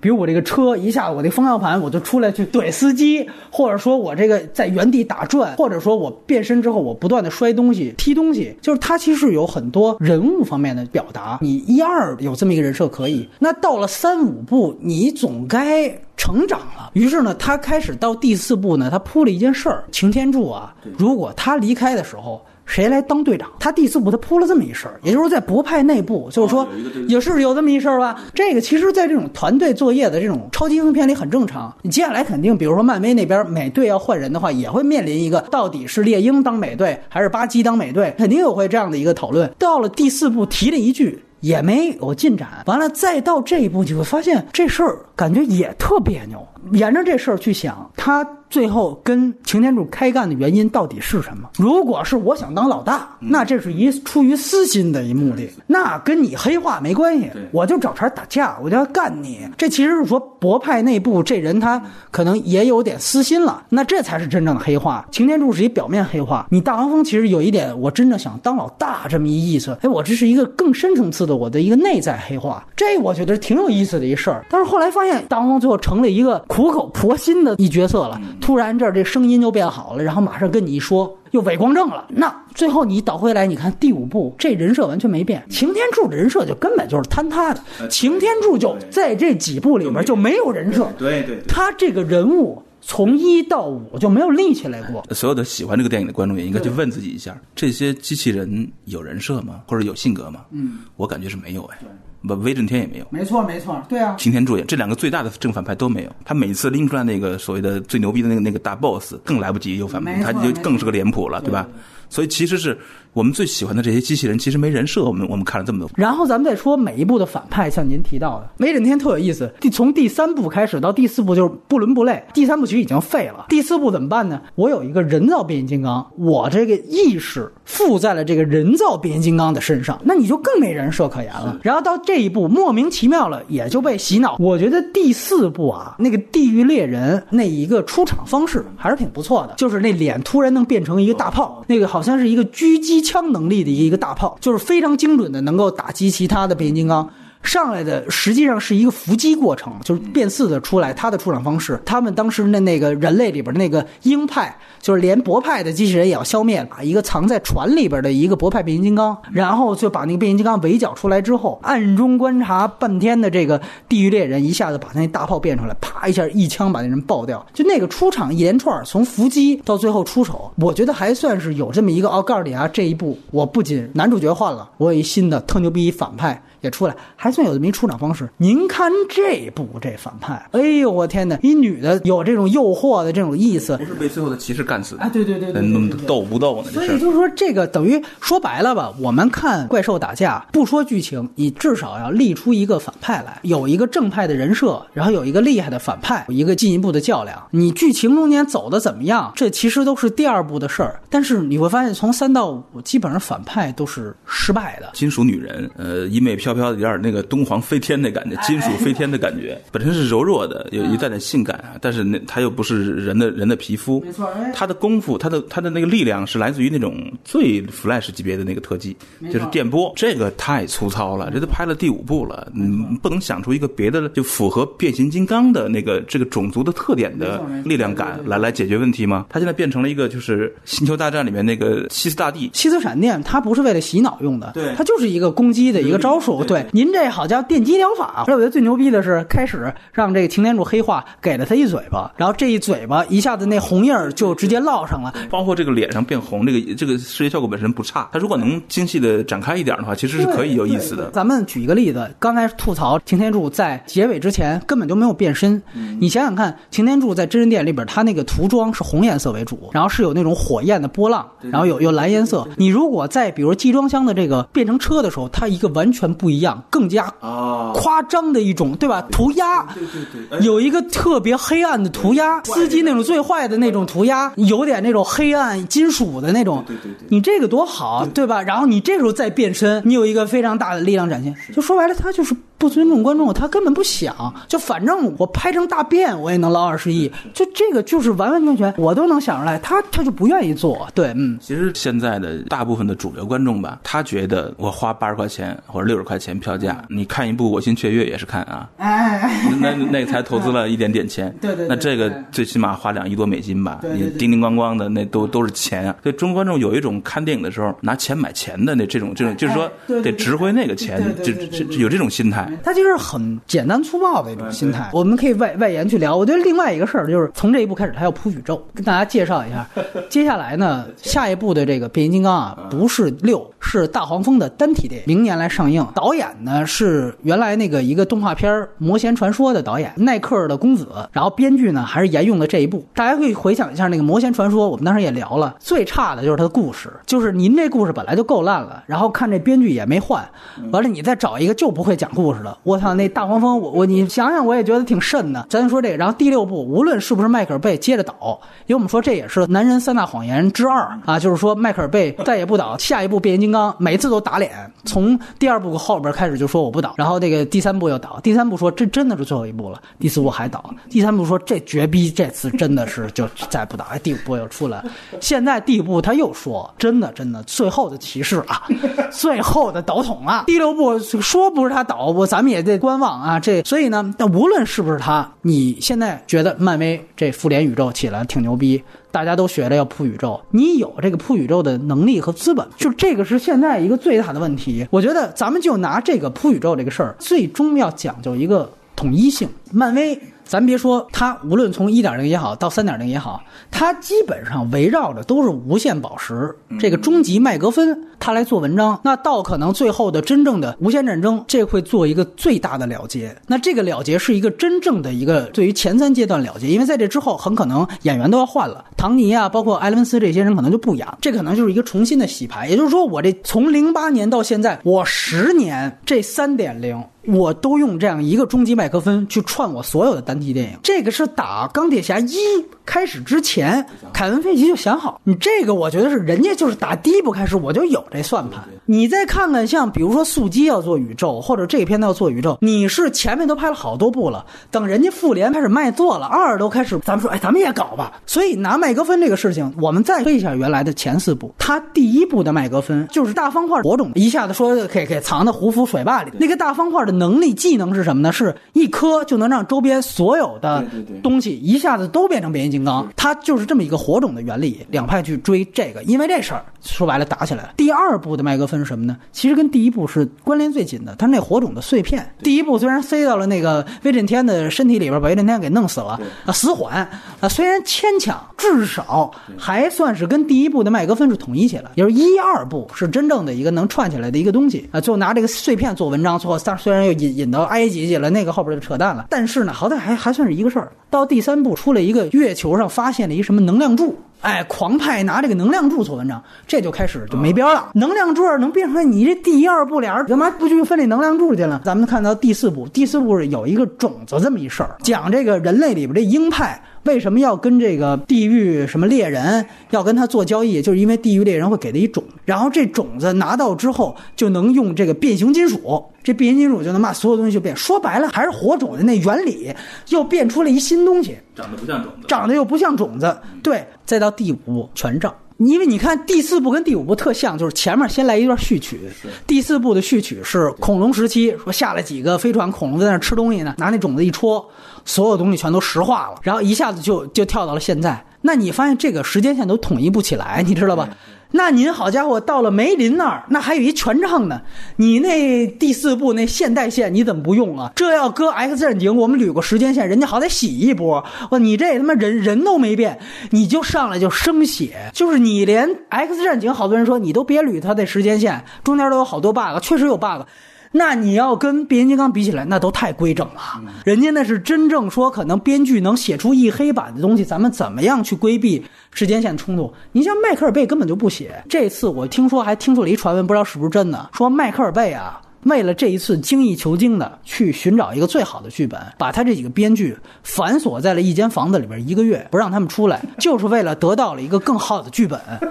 你这个片子稍微能看一点，你再编出这种宣传的话，还还有相信的可能。这你这近视培育吗？你这个把他妈锁起来之后，你写出一这个来，哎呦我操，真的是。而且呢，你看他这里边开始铺雨以后的，您您没有发现这里边有几个特别扯淡的戏？就是这个霍普金斯啊，带着这个男主角跟女主角参观他们家房子，然后就说：“哎，这个画里边怎么长得这么像啊？”对，大黄蜂说：“对，大黄蜂在二战时期还不叫这个名字呢，咔一下就闪回了。”我操，就来了一段打纳粹，为什么呢？因为我下一步啊。是要拍大黄蜂的单体电影，然后那个大黄蜂的单体电影的时间线啊，讲的是反正是第一部之前，那很有可能像金刚狼一一样，就是从这个年代戏开始讲，可能就有二战啊。我靠，你就为了铺宇宙，现在就是你也不讲点技法就生来，这跟我们我吐槽的那个新木乃伊特别像，我这硬来了一段，而且你会发现，包括像这个刚才咱们提到的大黄蜂这种，突然一下子从肢解状态一下就能合体，这你跟第一部都没有，这是都怎么来了？我估计就是为了强加人设。包括您提到的为什么有声音这个梗，估计都是为了铺这前传，我都能替他想出来。可能在前传里边，他可能还能说话呢，最后就截止到他不能说话。为止了，估计就是这么一个过程，你就感觉他是承前也承前不起来，起后起的也特别牵强。你这怎么铺宇宙的？你每一集的这个麦格芬都，所以我觉得真的是这个片子要啥都没啥。包括而且从人类部队里，我我再吐槽一句，好像好多人我觉得忘了，就是这个变四里边专门消灭这个变形金刚的这个部队啊，叫沐风部队。你看这里面变成什么了？叫做 TFR，TFBOYS 嘛？你这个东西。当然有人说 TFR 什么原著里也有，那你前一部你怎么叫沐风部队呢？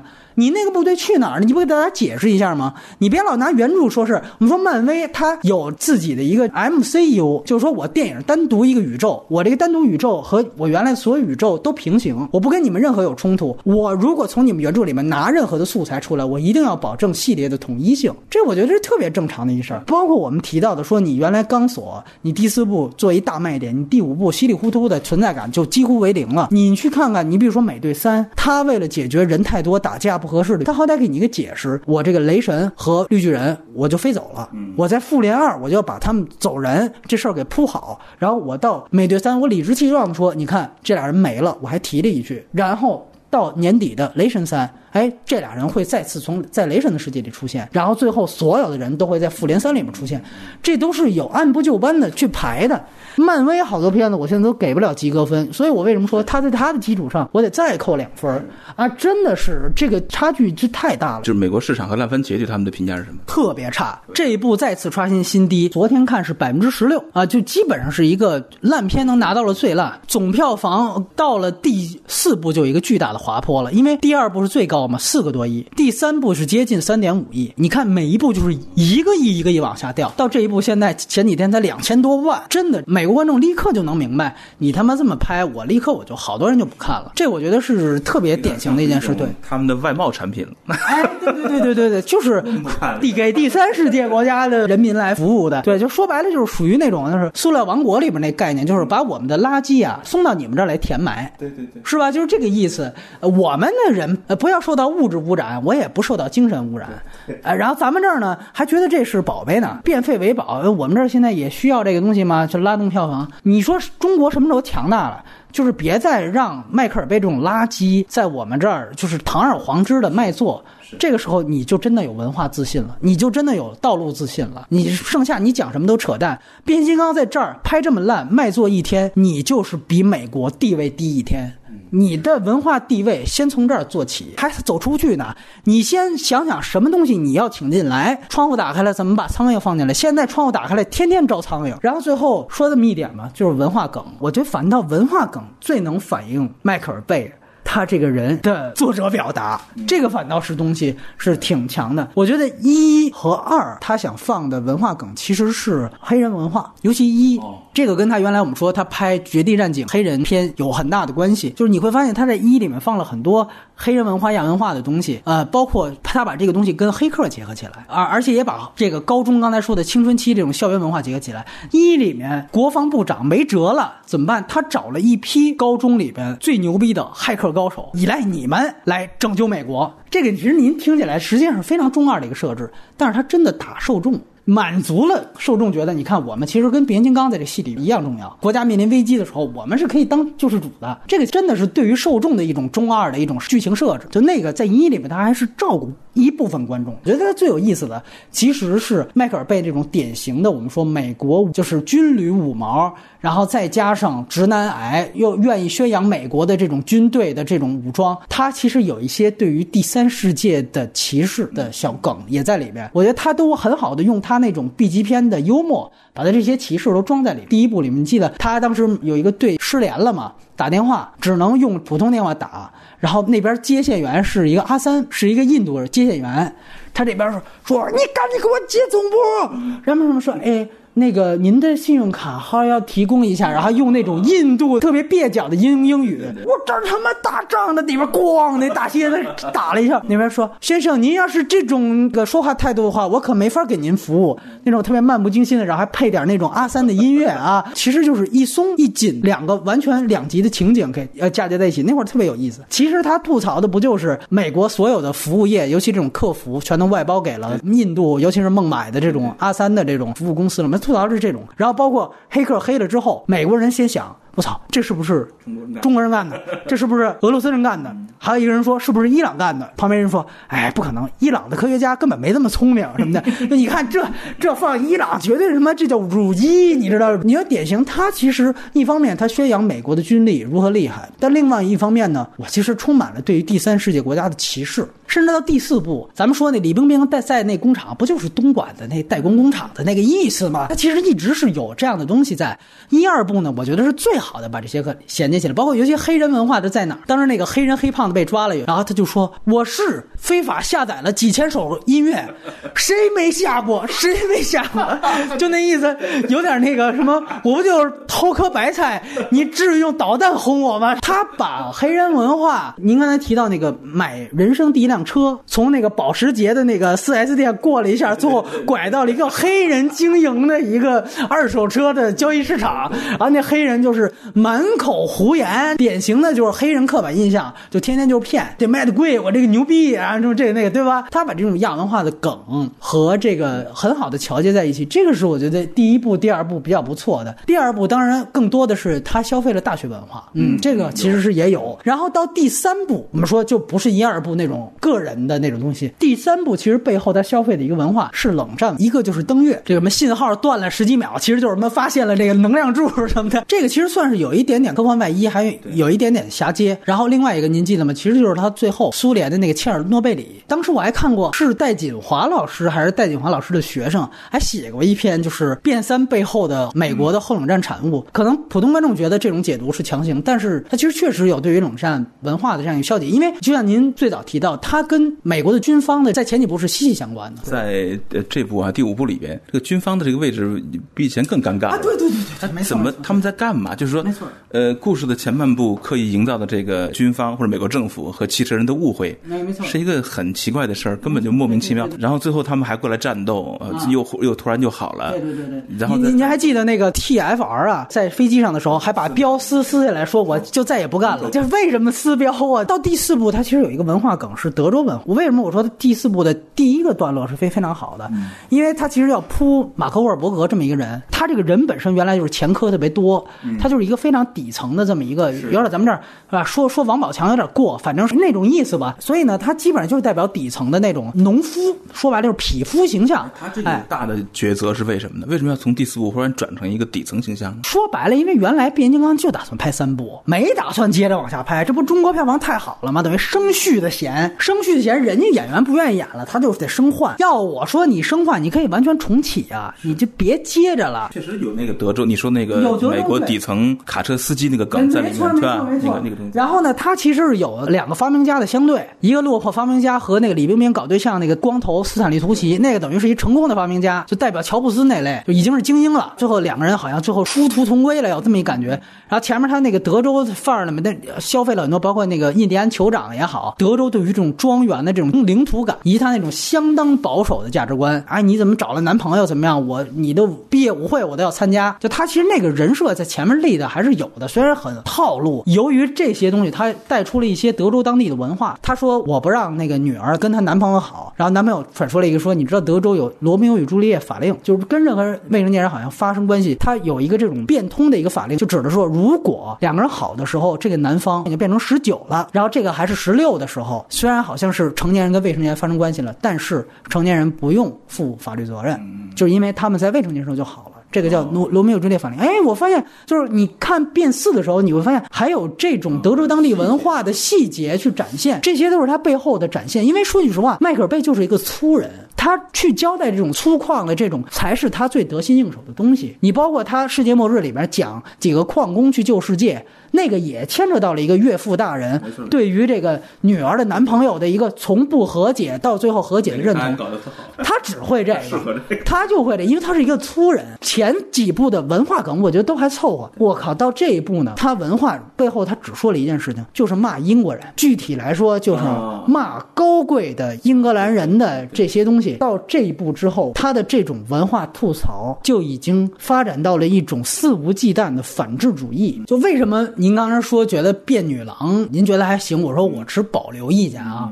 原因就是在于，你看它里边塑造这个女孩儿是一个找了一个英国演员，然后他说他是各种学位都拿到了，牛津大学人类学的博士，这个那个的，然后就让她穿的像一个脱衣舞娘一样，进了那人家里还调侃说，你看你穿的就什么呀？就这个就是典型的我对于有知识、有文化女性的一种操，你不是终究还就是一娘们儿吗？对吧？然后你会发现，她跟男主角这个爱情关系怎么产生的？就开始这个女的是一个大小姐的一样子，我瞧不起你底层的这德州屌丝。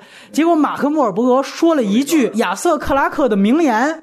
我这女的立刻对于他就刮目相看了，这都什么直男脑回路，把女的物化成什么样子？就是才他妈就是你说一句名人名言，原来哇，你也是有文化的，哎，你也是我看错你了，哇，就是迈克尔贝作为一个粗人，他到这一步他已经不加遮掩的，你包括把这个霍普金斯这种爵士就给调侃的啊，你看我的祖上这个跟我姑姑乱伦，我，我爸又跟。我妈怎么着的？就是说白了，你们贵族全是乱伦的这个玩意儿。霍普金斯那个死那个镜头真他妈难看，怎么怎么拍成老头拍成那样？对对对，说白了就是揶揄你，就让我想起来啊，呃，咱们这个冯导有几部，我不知道也是不是人生不得意之后拍这个私人定制，包括拍《非诚勿扰二》，里面充满了对于这高雅的讽刺。其实你会发现，冯小刚原来很好的地方，包括麦克尔贝原来很好的地方，就是我就讲我接地气的草根，你就说这个就特好，不用非得说拎出一个高雅的靶子去骂他们。到后来成名之后啊，就有点。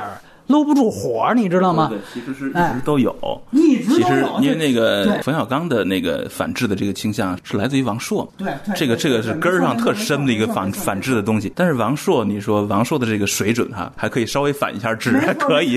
冯小刚他他自己还有一点制，对对，所以他还能反制。但是你会发现到后来，他们比如说做私人定制的时候，就是。弄一个人在说，我原来是弹古筝的，现在我就变成弹棉花的了，就让李成儒演一个，就那意思。我能看得懂的东西都牛逼，只要超出我能理解的范畴的，如果有人叫好，都是装逼。电影煽动民粹来反制的感觉，没错没错，就是这个意思。我塑造一个高学历的牛津的，你看。照样，最后不是还得被我们这个屌丝男主角被他就给征服了？就您还是那句话，为什么这个片子没男女主角什么事儿？你为什么要加这事儿？在我看来，就在这儿加私货呢。别忘了，这个梅林这个女孩的祖先也是个骗子，对对对，就是他就没好人。那个时代魔法就相当于知识分子嘛，那个时代的魔术师就是像今天知识分子，对吧？没错没错，所以他们都是假的，那时候是假的，现在也是假的，彻底的反制。就这种东西，观众很容易狂欢，对。容易狂欢，包括你像我不说他还有这种流为什么流氓属性啊？就这个真的是一如既往。第一部啊还好，但是第一部有什么呢？就是大黄蜂当时是那个巴顿芬克亦正亦邪的反派嘛，他当时他们把大黄蜂车队给扣了，结果让大黄蜂他们反其道给治了。然后那个为了报复，大黄蜂直接就在这个特托罗说话的时候，突然把自己这个两腿之间的这个一个活塞儿一揪。然后就把机油滋出来了，就把这人滋一身。说白了，你这不就是这小便的吗？对吧？我觉得对于大黄蜂在儿童形象这一幕其实是非常不好的。跟您提到的这个受众，就是如果我们就是给孩子看的话，其实这种画面是非常不适合的。没有哪个跟孩子很亲近的玩伴突然来这么一个尿尿的场景，然后是一个非常不尊重人的一个形象，这个就算了。咱们看变二。我还好，我们有一个嘉宾胶片，他是变形金刚迷，就从动画他就是，他对于变二最忍不了的两个镜头，一个是你记得有大学梗里边他有一个妖艳的美女想勾搭他，然后那个被后来被证实是一个机器人，那有一段舌吻，那舌头伸的就跟真的跟蛇一样巨长，然后对对对金属的，然后后边那尾巴还滋出来了。那段舌吻拍的那个猥琐呀，一个那一段，还有一段就是合体大力士。如果大家注意到那个吸沙子的时候，他走路底下有两个两个睾丸，然后呢，再到变四最差的那一段，说那个女主角莫名其妙的，就是马格莫伯他女儿就被绑上那个外星飞船了。其中那个女孩藏身的时候，就跟一个倒挂的一个外星怪物就放在一块你说你这个片子整个系列就没有外星怪物，在那儿非弄一个外星怪物，然后呢，就让那个怪物倒挂那儿用那个超级长的舌头啊。卷住了女主角的大腿，哎，给卷住了。女主角就死活就哎想跑又跑不了，怎么办？最后又掏出小刀来，把那个超长蛇就给就给扎了。扎了之后那汁儿还滋出来。就那一段超长蛇，他要的就是触手概念。哎，一个大美女，大白腿，我绕上之后，你看我这个哎弄一个这个，他妈特老流氓。您不觉得他换的所有的这些女主角，你别看换的人就非常频繁啊，长得都差不多。都是这种超模的这种前凸后翘，说白了还是那种非常粗俗的那种德州司机德德州司机口味，没错，您说的对。就我这部哪怕我演一个牛津毕业的一个高才女，我照样还是选择原来梅根福克斯的那种，有点像王思聪选女朋友的那个口味，就是换的特别勤，但其实都是一个模子。这里讲个八卦，那个第三部啊，他选的还是杰森斯坦森的当时的女朋友，而且当时他来中国宣传的时候，好像还被应该是国航的空姐回去的时候，在包厢里面两个人亲热，被国航的空姐送香槟的时候看见，国航空姐呢发了个微博，一下子在微博圈就传开了，说已经急不可待了，因为飞机还没起飞呢，说一推门进去，好家伙，已抱在一块儿了，好多后来不不明就里在那儿说女主角跟导演睡很正常，你就知道这些女主角都跟拜尔贝什么关系。那最主要的是那第三部那是郭达女朋友，你知道吧？郭达女那对郭。俩人现在好像俩人还好着呢，我估计看来也是，当然是选择原谅他了，对吧？哎，所以郭达这个秃秃的脑子上也是一片呼伦贝尔的大草原啊。这个迈克尔贝就流氓本性，所以我就说了，他这个真的是只有这一面，他是最本真的啊。就是说，他对于高雅的恨是他唯一的私货。可见他也不是真的对儿童观众的。孩之宝这个，我认同我们那个嘉宾胶片在乐高大电影，当时我们分析的是什么？就是乐高作为一个玩具厂商，他对于电影的控制，当时是那样一个对比。如果大家没听那期，可以去听那那期的外延环节。我觉得嘉宾说的很好，就是说乐高好的地方就是导演给玩具厂打工，这个我们说也是电影穷途末路的一个危机。但是那是很高阶的话题。就具体的电影而言，起码它保证品质。就乐高，我不允许你在这儿给我胡搞瞎搞，你成人化的东西别给我来这儿，我这是卖给儿童的。孩之宝，你会发现他请了迈克尔贝之后，他对于这样看似挺有名的大导演，他缺乏控制。力 包括漫威，为什么他只一般选小导演？小导演一般也好控制。孩之宝他最大的失败就在于，恰巧他请了一个挺有话语权导演，然后这个导演权还没有自制力。你要请一个 J.J. 阿伯拉姆斯。他可能很有自制力，他顶多加点光晕啊，这就是他最大的私货了。他不会有这么多流氓的东西在里面东西，这我觉得是特别特别糟糕的一件事情。然后另外一点，我就想说，他其实实际上是受港片文化影响很大的，一如既往的在抄各种港片、成龙的电影。港片原来有很不好的，就是它比较低俗的这种黄色笑话的这种事儿。他其实从一开始就一直在用。甚至我们我们都知道，我原来也问过他，就是他那个《绝地战警》开始有一个。车从贫民窟往下冲，那个就是照抄的《警察故事二》的开头啊。后来问他，他都承认。然后你看到他的第四部不是有香港那一段吗？城寨式的建筑，他其实是抄了一段成龙的《宝贝计划》跳空调。到了这一步，他有那个荤段子在哪儿啊？就是那个男女主角去楼上找东西，看似找东西，弄得好像翻云覆雨的，底下三个八婆大妈，就那个也是《警察故事》里面的梗嘛。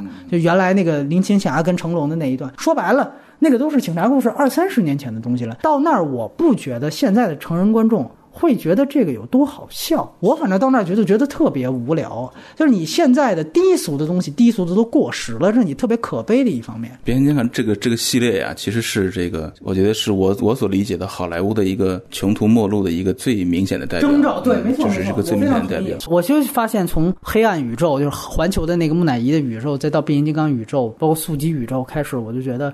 这个宇宙啊，特别像一个原来我们说三国里边的，把所有的战船就铁索连环。庞统开始出了一个坏招儿，就说你把所有的船连上。但是当时为什么曹操采纳呢？我的北方士兵稳当，不熟水性，这稳当。宇宙就是铁索连环，是我把我所有战船连起来。第一次连肯定有好处，因为这样保证我每一部单部电影它的收益是在一个极大的可控范围内，它一定会赚，每一部都会赚。当我把它连到宇宙，到三点零之前，漫威的每一部宇宙，有些哪怕次一点，这就是以好带次，我都拴在一块儿了就没问题。但是，一把火，你就全都没有了。所以，我觉得再过几年，所有的宇宙来一把东风。嗯，就全都完蛋了。所以到那个时候，真的可能好莱坞，甚至是世界电影，我相信会走一个巨大的一个，是不是小低谷？我都怀疑。因为有人会怀疑，对电影会不会就告别了主流的大众媒介的地位？我甚至都觉得有可能。我们再必须得说，除了中国影院的地位又进一步的，现在全世界被削弱。对对。所以我个人觉得，很很可能电影风光的光景，随着好莱坞现在。铁锁连环可能都时日无多了吧？我觉得变五变五的一个就征兆，对对对对对，可能复联三最后再回光返照一下。对对对，就我真的是这样的。因为这些世界说真的，经不起推敲啊！而且这个我是看了很多科幻小说嗯，这些世界粗糙的程度，我觉得一伸手就捏破了，没错，也没有任何哲学或者价值观在后头，对对对，都是那种最粗浅的什么黑暗光明的那种，啊，没错，就是小学生的价值观。哎对对对对对对他对我们的启示倒是多一点，因为中国还没有有过好莱坞那样的一个高速发展的，还没到来嘛。中国观众在类型没有喂饱之前，嗯，对这种神幻、超现实的战斗，怪力乱神，对哎。超现实战斗场面、大场面，这个东西是要有有三到五年的这种饥饿期的。对对对这也是为什么这这一段时间以来，大公司都纷纷的封神啊，这样的就是这种想提升工业级别，要重类型片啊，要要满足大家的这个饥渴，这是他教我们的东西。我觉得除此之外，这个片子本身实在是不值得太咱们太多讨论了。还是想问您这个问题，从票房上来讲，变形金刚系列跟速激系列是唯二的两个，就是轻轻松松二十亿走起的。就我在想，哪怕像漫威啊和 DC 也是爆米花片，对但是我们做一个进一步的划分，你会发现，漫威跟 DC 在内地都是有票房天花板的。复联这类这种英雄合体的这种，也就是个十亿出头，就十五亿是一个天花板。而速激这种，你说第八部都保罗沃克没这事儿了，轻轻松松二十多，我觉得这里可能是不是有这样一个问题，就是速激和变形金刚。是最没有门槛儿的，对是在美学上最粗暴的。咱们再说的那什么一点，是最能下沉到小镇青年的两个系列。最具生理性的，这个变形金刚是那种对撞的那个快感，这个速激是速度的快感。没错你要知道那个速度的快感，小镇青年暂时还真的很难体会到。这这是一个这这个白日梦是必须要做的，没错没错？DC 和漫威都相当于高中生的类型，高中生的类型，哎哎，对对对。但这个是没有高中门槛的，是越往下沉。没错，就而且我是这么想，就是 DC 跟漫威，它毕竟还有一个漫画文化。美国很深厚的漫画文化在背后，虽然两个宇宙在电影化的时候已经尽量的把漫画文化放低了，但是它还是会有。就你比如说像《银护二》，虽然好像在内地口碑我不知道为什么这么高，但是你内地口碑再高，你的票房就是五六个亿，才五六个亿，这才五六个亿。你就想想看，它视效其实一点不差，投资也比这个片子不低，但是它在内地就只能卖五六个亿。但是在我看来，原因其实说白了，就是因为它背后它其实还是有文化门槛文化门槛。就是《银护一》，我们之前说过，它其实有美国那种劲歌金曲文化，它其实怀旧文化。那个稍微显对，稍微显高级一点。然后呢，像 DC 的东西背后其实都是有漫画文化存在。最爽的不就是那个磁带一播哎哎，光速飞船前进，那那光速飞船都这么大了，那里面还放着磁带，这而这个磁带还跟整个飞船的动力连在一块儿，这太逗了，这个这个太太诡异了，这是比相当高级的一个复古文化，是吧？是是，所以我觉得就是基本上你会看到，在美国越有文化门槛的 IP，在中国它的这个票房是越成反比哎，。那对在在美国是什么样的？我不知道在美国最红的一个 IP 当然是《星球大战》，啊，对你就看跟中国完全是冰火两重天。哎，这个星战以星战前传这包括星战一这侠盗一号，啊，他们是什么票房？每年都是只要有星战，就是当年的北美票房冠军。其他片子看看，努力一下能不能争第二？就是你看这个《侠盗一号》，甚至是外传，都是去年的北美票房冠军。你就想想去年多少漫威的片子，这个《星战》一上全面，而《侠盗一号》大家别忘了，这是为了照顾中国市场，姜文、甄子丹，对吧？各种中国演员照样在这儿五个亿打住了。就个五个亿，然后《星战七》算是正史的续作，迪士尼砸了两千万美元的宣传费，七个亿、八个亿到头了，哎，还不及这个《变形金刚》说话间三天的票房高，就是因为《星战》它有文化门槛，它背后可能根植的是我们说太空歌剧。你再看看像《星际迷航》，在内地票房就更低了，为什么？因为在美国，《星际迷航》的文化可能相对于《星战》更窄重，它是西方的大航海精神的一种延续。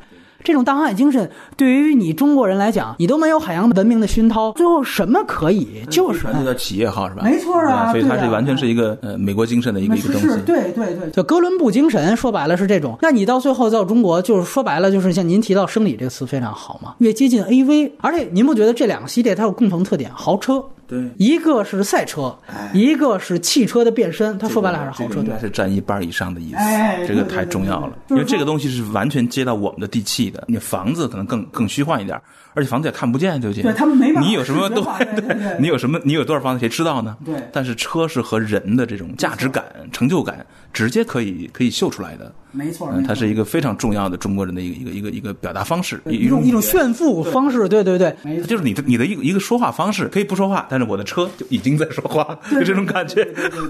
你你包括像擎天柱，它其实你看它为什么是一个就是集装箱的车头，对，其实就是美国文化的这种。但是你会发现这些系列拍到后面，往往这种卡车少了，更多的是豪车。你看变四变五最抢眼的两个是兰博基尼嘛，这次这个什么长老用的是也是兰博基尼，对吧？就是说我不断的就要这种最奢华的跑车就往上去堆砌。我我记得四，我问。那个迈克尔贝，我说这么多这个厂商你怎么去平衡？迈克尔说，对这个平衡特别难的在于说，你知道那个兰博基尼，他当时就主主要就要跟我说安排个汽车人，安排个博派，他就说还给他解释说没有那么多博派，那都占满了，雪佛兰什么都占满了，你你这个反派也很重要，说劝了半天，然后呢，你看到这一步，马上他跟汽车厂妥协了，这一步兰博基尼就变成了长老这个正派的角色。然后我听说是后来兰博基尼送了他一辆，哎，送了迈克尔贝本人一辆。就你会你会发现在迈克尔贝这儿啊，所有的东西都特别直接，就是我跟女主角亲热了，我跟你上床了，我就选你当女主角。什么车你们想想上好角色，你就送我就可以了。就香车美女在他这儿就是完完全全特别直给，这个就是这就是小镇青年的。完了，我们目前广大观众对对对对，我觉得就是大部分人可能甭管是中国梦还是美国梦。到迈克尔贝这儿是殊途同归的，就是想当了迈克尔贝这样的导演。当时他们我们说吐槽过，说当时我们有个介绍，介绍每个导演家里边有什么，包括像您提到吉尔姆·德托罗，他是家里有一个手办的博物馆。后来他把这个博物馆贡献出来了，我们也写过公众号写过文章，我们有人去探访过，说迈克尔贝的家里收藏什么呢？说迈克尔贝有一个巨型的游艇。然后他是唯一一个世界上第一个在游艇上装 IMAX 银幕的一个 这个一个人，对吧？关于他的所有东西都特别的土豪。这几个电影啊，就是你刚才说的这几个票房的中美对比啊，确实测试出了目前中国电影市场的某某一个角度的真相，也就是他其实对新的制片人的制作啊，还有方向，其实是能起到示范作用的。嗯，就是确实目前还是一个呃，大家需要先满足自己的生生理快感，尤其是华语片，呃，华语明星、中国场景、中国式的那种超现实的大规模的战斗，其实这这一类我们是确实是生理上没吃饱。哎，我觉得这这一点是是未来几年肯定要，我认为是一个主战场吧。就是我一直有个判断，就是未来的五到十年，这个神幻这个大这个类型是个主战场。嗯，你看北京文化哈，还有这些这些大公司，哎，这些大公司如果说进入这个主战场，我认为啊，只要中国的，它只要大局不变，那这个赢的面是远远大于输的面的。嗯，就是他，你像封神不不管投多少，但是他应该是赢的可能性更大。嗯，因为它会改变工业这个这个类型，就是先满足观众这个吃一大口红烧肉的这个这个冲动。哎，就是这个红烧肉到底是不是味道足够好，里面的那个多层的那个东西在不在？其实观众第一口不太计较。那谁先给这一大口特别过瘾的肥瘦相间的红烧肉咬下去，油水只要足，味道只要足，他就可以宣布赢了。当然，我有另外一个稍显不一样的判断。我个人觉得，其实从这次变五的票房和哪怕中国，比如说豆瓣的口碑来看，然后票房其实也没有预期的那么高。所以我其实，在判断您刚才提到一个很好的一个形容，这个肥瘦相间的红烧肉，对。我感觉现在大家如果肯定红烧肉的需求还有，但是是不是已经开始挑肥拣瘦了？我觉得已经开始出现这个问题。然后呢，我会想到可能现在会出现一个口碑的分化，尤其是一二线城市。当然，这里面可能会牵扯到地图炮的嫌疑，就是说白了，就是有辨别力的观众和小镇青年的一个割裂。而现在可能大部分去，比如说在豆瓣上打分的人，他们可能更多的还是会稍微在乎一些口碑，因为你只有看别人口碑的人才会去打分，这是一定的。如果我不看，我也不会打。那这批人其实是更下沉的、更下层的，所以在这样的一个角度和维度上来看。我觉得可能会在今年就已经开始出现一个口碑的分化，包括我觉得对于大 IP，您提到封神，但是我个人觉得，无论是从国内的，我们说原来西游是来一部卖一部，变形金刚也是这样，来一部卖一部。但是今年我感觉从现在的口碑的判断来看，这个是不是开始出现一个拐点？我觉得变形金刚或者西游系列还有没有救？还有救。你如果再把你的剧本再做好，比如说变形金刚，你六如果能恢复到一的剧本水平。我觉得观众可能仍然还是会买账，但如果你就还保持着四五部的这样的一个水准，我先不说第五部，你就还像第四部一样，你的票房我估计后年再上映就不会是第四部那么高了。但我并不太关心变形金刚的那票房走势，这当然。其实因为这这个电影我本身也没有除了那个情节之外啊，也没有我作为电影本身来说乏善可陈。但是我更关心的是这个类型在华语片中的这种，因为因为神幻这个类型，不管是科幻还是魔幻嘛，在华语片的这个市场表现，我觉得会牵涉到大盘。呃，未来他们一定是重体量的那个那个那，所以。你像《三体》到底是怎么回事儿？没错，这个《流浪地球》啊，郭帆在拍的这部，没错没错。然后这个宁浩，疯狂的外星人，对对，宁浩宁浩导演这部，刘慈欣，这个就是我们将看到中国的重型的重类型片，对，呈现在银幕上。这个我觉得将来这个票房你是怎么预测的？我觉得这是有意思的。对，我觉得这个一定要跟中国本身的事儿接地气。说句实话，现在回去看《驯龙诀》，它的当时的票房和口碑的不错，算是很成功的第一部。除了大明星的马盘子和出色的视效之外，我觉得更重要，其实它真的还是有文化内涵的。有点这个事儿，其实是和你打破我们说代际壁垒这个事儿是很重要的。他那个片子，你不觉得他其实打的就是打倒牛鬼蛇神？就是以原来红卫兵的那个视角去切入，然后它其实有这么一个背后的文化含义在。最后我要和原来的这种千篇一律的这种红卫兵的要有一个割裂。这个我觉得普通观众他未必能够符号对符号的去解读出这些意思，但是他一定会觉得这个事情在感受上亲近。这个不是理性解读，我们说像做语文这个阅读题一样，作者表达了什么不是？但是你看着亲近，你在感受上也会得到一种认同。我再举另外一个例子，就是《让子弹飞》，更早以前的票房爆款，那个片子也只是说可能精英阶层和影评人才会解读出来说，好像马列主义也好，或者说是呃毛泽东跟蒋介石的对抗也好。大部分观众可能看不到这一层，但是他会觉得这个事儿虽然表面上是空中楼阁，是北洋时期，但好像似曾相识，是的，跟他有这个呃感情上的这样的一个联系。这两个读解跟我的想法都一样。对，这尤其是《寻龙诀》，我一直觉得它是很及格的一个类型片，很合格的类型片。嗯，你刚才说到就是他所设置的那个放弃过去，面对将来，没错的那个过去。既是 Angelababy 那个那个人对的情感，红色的，对，又是属于那个他那个时代的那个东西，没错，没错。所以你，所以我们要过度阐释一下，有可能理解为它是一种告别文革的那种那种，所以有这种感觉。因为胡八一，你听听这个名字和他这个本身的人设，他带的就是原来的旧时代的那个东西。包括哪怕像陆川的那个更糟糕的九层妖塔，他不是也有那个石油系的那个让领导先走，他都会埋一些这样的东西。咱们说到底，美国的金牌 IP，刚才咱们捎带手了，不是说了吗？就是说像。星战，它其实就是西部片的一个科幻化的延伸。二手科幻其实就是西部片的一种异化的一种呈现。西部精神是美国的核心精神，它星球大战只要延续这个精神，它一一直可以作为美国的第一金牌 IP。嗯，这个就是美国的文化，它不是说好像我光剑哗哗哗打就完了，不是。它背后一定是有文化根基的，包括你像变形金刚的前几部做的不错，也是一样，它基于汽车文化，它肯定有这样的东西。所以，我们中国如果也要有这样的立得住的大的商业片的金牌 IP，在怪异乱神和视觉效果之后，它一定要有文化含义和文化背景，这要跟你的文化土壤一定要衔接在一起。所以我再次强调，我不认为这样的片子只能看打，只能看视效。其实说白了，我相信有些人可能嘴上是这么说，但是你想想看，你最喜欢的那。那一部变形金刚，或者你最喜欢的那一部电影，它背后肯定还是有文化的基础。任何观众都在追寻意义，哪怕是那个看毛片的观众。对，我我敢说，他内心深处都在寻找意义。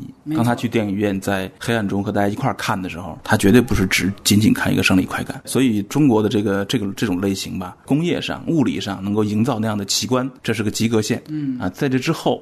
啊，或者说另外一个及格线，那那也是一个也是一个底线了，就是说，呃，得知道为什么打。得知道为什么打，而这个为什么哪个导演或者哪个制片人能够能够把这个为什么和他所理解的这个时代的中国人扯扯点关系上去，呃，就会赢。我觉得就是这个逻辑。对我们怎么去看您提到的《封神》，张艺谋在拍的《三国》，要把三国的题材又捡起来了，在赤壁之后。特好奇三国怎么去设置这个 why 为什么打？对，因为你说啊，为了争天下。这跟我有一毛钱关系吗？吧对对对？所以那个天下是什么？对。那但也不是天下，也就是中国一个很小的一个区域嘛。没没错没错啊，他这次影他好像据说聚焦的是那个关羽的败走麦城。关羽之死的话，他其实有很强的，是不是有文化意义在里面？我其实很好奇的。对对对，是不是要解构这个关公这个形象呢？对，就是我就是就中国人，无论是到走到任何地方，关羽这个崇拜大于很多崇拜我听一个学者问说：“你为什么中国人这么崇拜关公呢？”嗯有一个哥们儿回答特别好，说：“哎，这是一个不义的民族呗，所以拿义当先，拿出来摆一下。对太缺这东西了对。我们生活中的这几千年以来都是不易嘛，我们我们周围没有任何人讲这个事儿，所以一定要把这个摆在脸上，大家心里舒服一点，骗自己一下。我不知道能不能到这个狠的程度。我觉得以张导现在的野心应该是够呛，但是你你想想看，原来《英雄》作为中国的第一个大片爆，它其实背后的文化含义，为什么它当时成了？它依赖于国家的扶持和当时对电影院的垄断。你会发现，其实《英雄》背后不就是对于独裁者的歌功颂德吗？对吧？它其实是巩固一个威权者的合法性，而这个其实代表了中国大部分人的想法。一个强权高效的秦始皇一样的独裁政府或威权政府，要好过这个一盘散沙的春秋战国，对吧？哪怕春秋战国时期才是真正的诸子百家，才是中国可能是思想最为开放和自由的年代，但是相当一部分人不怀念，宁可怀念一个大一统的一个时代。大一统就是这个民族的根儿啊，哎这个大共同体的迷狂是我们这群人最可怕的一东西大共同体本位这个事儿能不能面对一下啊？哎，这是这种期待哈。那当然，另外一个话题，我觉得可能是在视效上，以及就是说在文化突破上。我觉得从视效的这个角度来讲，我个人觉得中国现在的视效水平跟视效想象力还是很欠缺的。是水平这事儿啊，可能还可以靠钱砸，而且你可以找外国人来做。最主要就是视效想象力。呃，《驯龙诀》哪怕我们说它在故事层面比较扎实，但是它在视效的想象力上，我觉得仍然是很大的不足。它甚至比不上变形金刚的前几部。在那个布景上，在那个还有一点对对对，有点就有点文化的堆积的那个符号的东西还挺多，但是这个动作特效上的确谈不上什么想象力。没错，这个我觉得是我们现在拍不了刘慈欣的大部分电影的一个最根本的东西。你没有办法把它更好的去给视觉化的呈现。我觉得现在像扎克施耐德这种导演都没有，J.J. 这种导演都没有。我感觉很多导演都没有视觉感。我我甚至觉得可能是不是都会出来一批，因为现在日本的动漫文化在中国很盛行，是不是会先出来一批年轻的动漫的导演去进入到真人市场？以一种非常没有电影语法的这样的一种方式去弥补一些这方面的遗憾，哪怕这样的导演对于怪力乱神的接管，可能都会在视觉想象力上比你让现在这帮老炮儿导演接着去拍要好。你看徐克为什么现在成为中国第一那一次视效达人，就他还有一点视效的想法他。最强的恰恰就是这个，就是这个就是这。对对对那当年拍那个《蜀山》的时候，没错，没错，就是那个林青霞那版《蜀山》，就是那个视效明显是借鉴了真的我们这个文化的传统，没错，嗯没错，非常棒。。包括他其实也拍过很有意思的动画《小倩》嘛，对吧？就为什么说还是香港人现在好像在这方面占主流？那你大陆你不成啊？你陈你陈凯歌导演，他你看他现在也去拍唐朝，他去拍《沙门空海》，去拍《猫妖传》。我我很好奇，你最后的视效能呈现什么样？我觉得这个可能是中国这种怪力乱神电影的一个挺大的一个瓶颈，而且在这一方面。我觉得不得不说，它没有美国观众当时的优势在于，呃，毕竟美国已经领先咱们了，在视效上面，中国观众不认你国内还是国外，有的时候反倒是影迷和评论人才会说，哦，因为这是国产片，他能做到这样不容易了，所以我给他再加个一分到零点五分。普通观众不管你这个，我天天看的是变形金刚，我天天看的是速激，那个特效已经很夸张了，就很牛了。你给我来一个寻龙诀，我觉得不够，对吗？我觉得不够，也就是说，要求你得一步到位。你这个失效想象力一步到位，这个可太可怕了，这挺难的。我觉得那个三打白骨精那个哎骷髅那个特效，有有的人说的的不错，但是你真跟那个那个，比如说大力神那个西沙那个来比的话啊对对因为它也是一个多多元素点像，因为它也是骷髅无数个像素点嘛，构成一个一个密集恐惧症的一个感觉。但是和那个那那那大阳光底下照着每一个金属细节全是全是准的，和那个骷髅在那个阴暗的风沙中哈、雪中，它那个遮蔽。呃，就就完全不一样。所以我我听到一个说法叫大白天给加五千万美元啊，就这个意思啊，你夜里给。减五千万美元，所以《寻龙诀》才是一个盗墓的，全在全在夜黑暗的这些在夜里的片子。对，那你你在大白天和活人在一块儿，你要做出来，咱们工艺上确实还有还有一段距离要走。对，所以为什么我这个是对于大片文化很就是很觉得，我觉得反倒另外一条出路是什么呀？就是之前跟您聊《萨利机场》，咱们好像谈过。其实反倒是，我觉得这种实景战争片，就是迈克尔贝他不是也拍过《危情十三小时》这类的吗？就是我感觉这类电影倒反倒是一类出入，就是包括我们说从这个这个系列它借鉴的什么，反倒能借鉴它跟军方的合作。其实我相信《战狼》系列和。这个于东打造的这个主主旋律红色系列，从这个湄公河行动到红海行动到索马里行动，反倒我觉得借鉴的这些跟军方合作，一来省不少钱，这大飞机大炮一码跟八一厂合作，那就就不不不不用你做特效；二来呢，就是说。这个其实背后也有文化嘛，其实就是我们现在的国国家主义背后的文化，所以我反倒觉得这个现在成为中国今后有可能突破二十亿瓶颈的另外一大很有可能出现的。对，当然这个也是您的那个前提，我是很同意，就是大体的国家的国情不变。民众的思潮不突然的不认同这个这个这个意识形态，如果还是现在这个意意识形态的话，我觉得这方面倒是有可能。但是你说这种类型肯定要依靠民族主义的这个情绪一直在在顶点才行嗯，对对对。但是我觉得另外一方面就是还是得故事得做得更好一些。嗯，我觉得湄公河行动，你第一步做成这样，因为之前我们没有观众太饥渴了，所以你能达到一个十一亿、十二亿。然后我觉得其实说白了，这个也是红烧肉问题。你第一次。没吃过，吃的第一碗都是肥的都没关系，但是你吃了第四碗、第五碗还都是肥的，一点这个佐料都不讲的，我靠，就除了肥的就是肥的，那大家一定会腻。对，他可能还到不了第四碗呢。就是现在更严重的问题是，如果你要在现实场景中去拍摄这种激烈冲突的话，嗯，审查是一个很大的问题，因为因为审查其实某种程度上取消了在现实的情境中。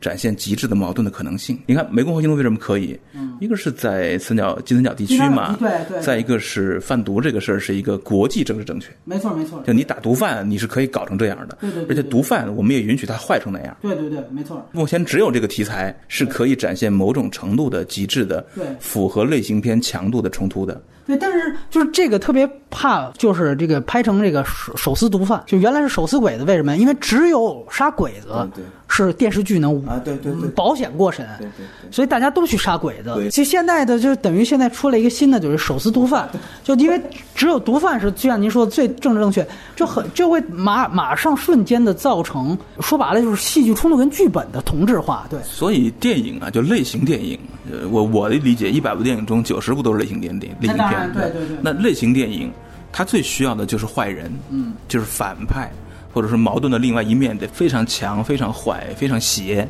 嗯，然后我们才根据它来设定这个主人公的这个冲突嘛，这样才能撞出火花来，那故事的魅力、影像的魅力才能展现出来。那现在如果说在我们这个现实情境中，只有两种人可以坏到那个程度啊，一个是毒贩，一个是鬼子，你找不到别人。对，所以现实情境的这个路啊，我我的担心就是它没法支撑重类型片。就是其实我们说的，除了视觉审案力，另外一个我觉得困境就是审查困境。对，你必须得进一步的去放开，甚至你知道现在我们都替外国人操心。你哪怕你比如说我跟我拍一个片子，我我是打美国人都不行。你看《战狼》，它第一部的设定是打那个雇佣兵，就我都不敢说是美国。哎，你哪儿的雇佣兵也不敢说清楚，稀里糊涂就带过去了。就你这个假想敌啊，是一个虚妄的假想敌。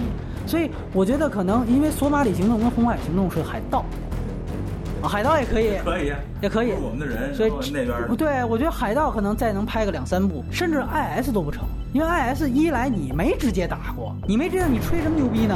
对吧？二来就是它是宗教问题。对吧？其实说句实话，你看爱国者志这样的片子，他好像是说是反对极端的穆斯林，你都能从里面解出大量他对于恐怖情绪的宣扬。你知道咱们的领导想吗？对你这个就是他就肯定会有问题。你什么都拍不了，说白了，你敌人就那么几类。电视剧可以杀十年鬼子可以，因为电视剧的观众说白了更下沉，但是电影其实会很快的。耗光这个，对对对，没错。我们没有任何的现实情境中你找不到任何。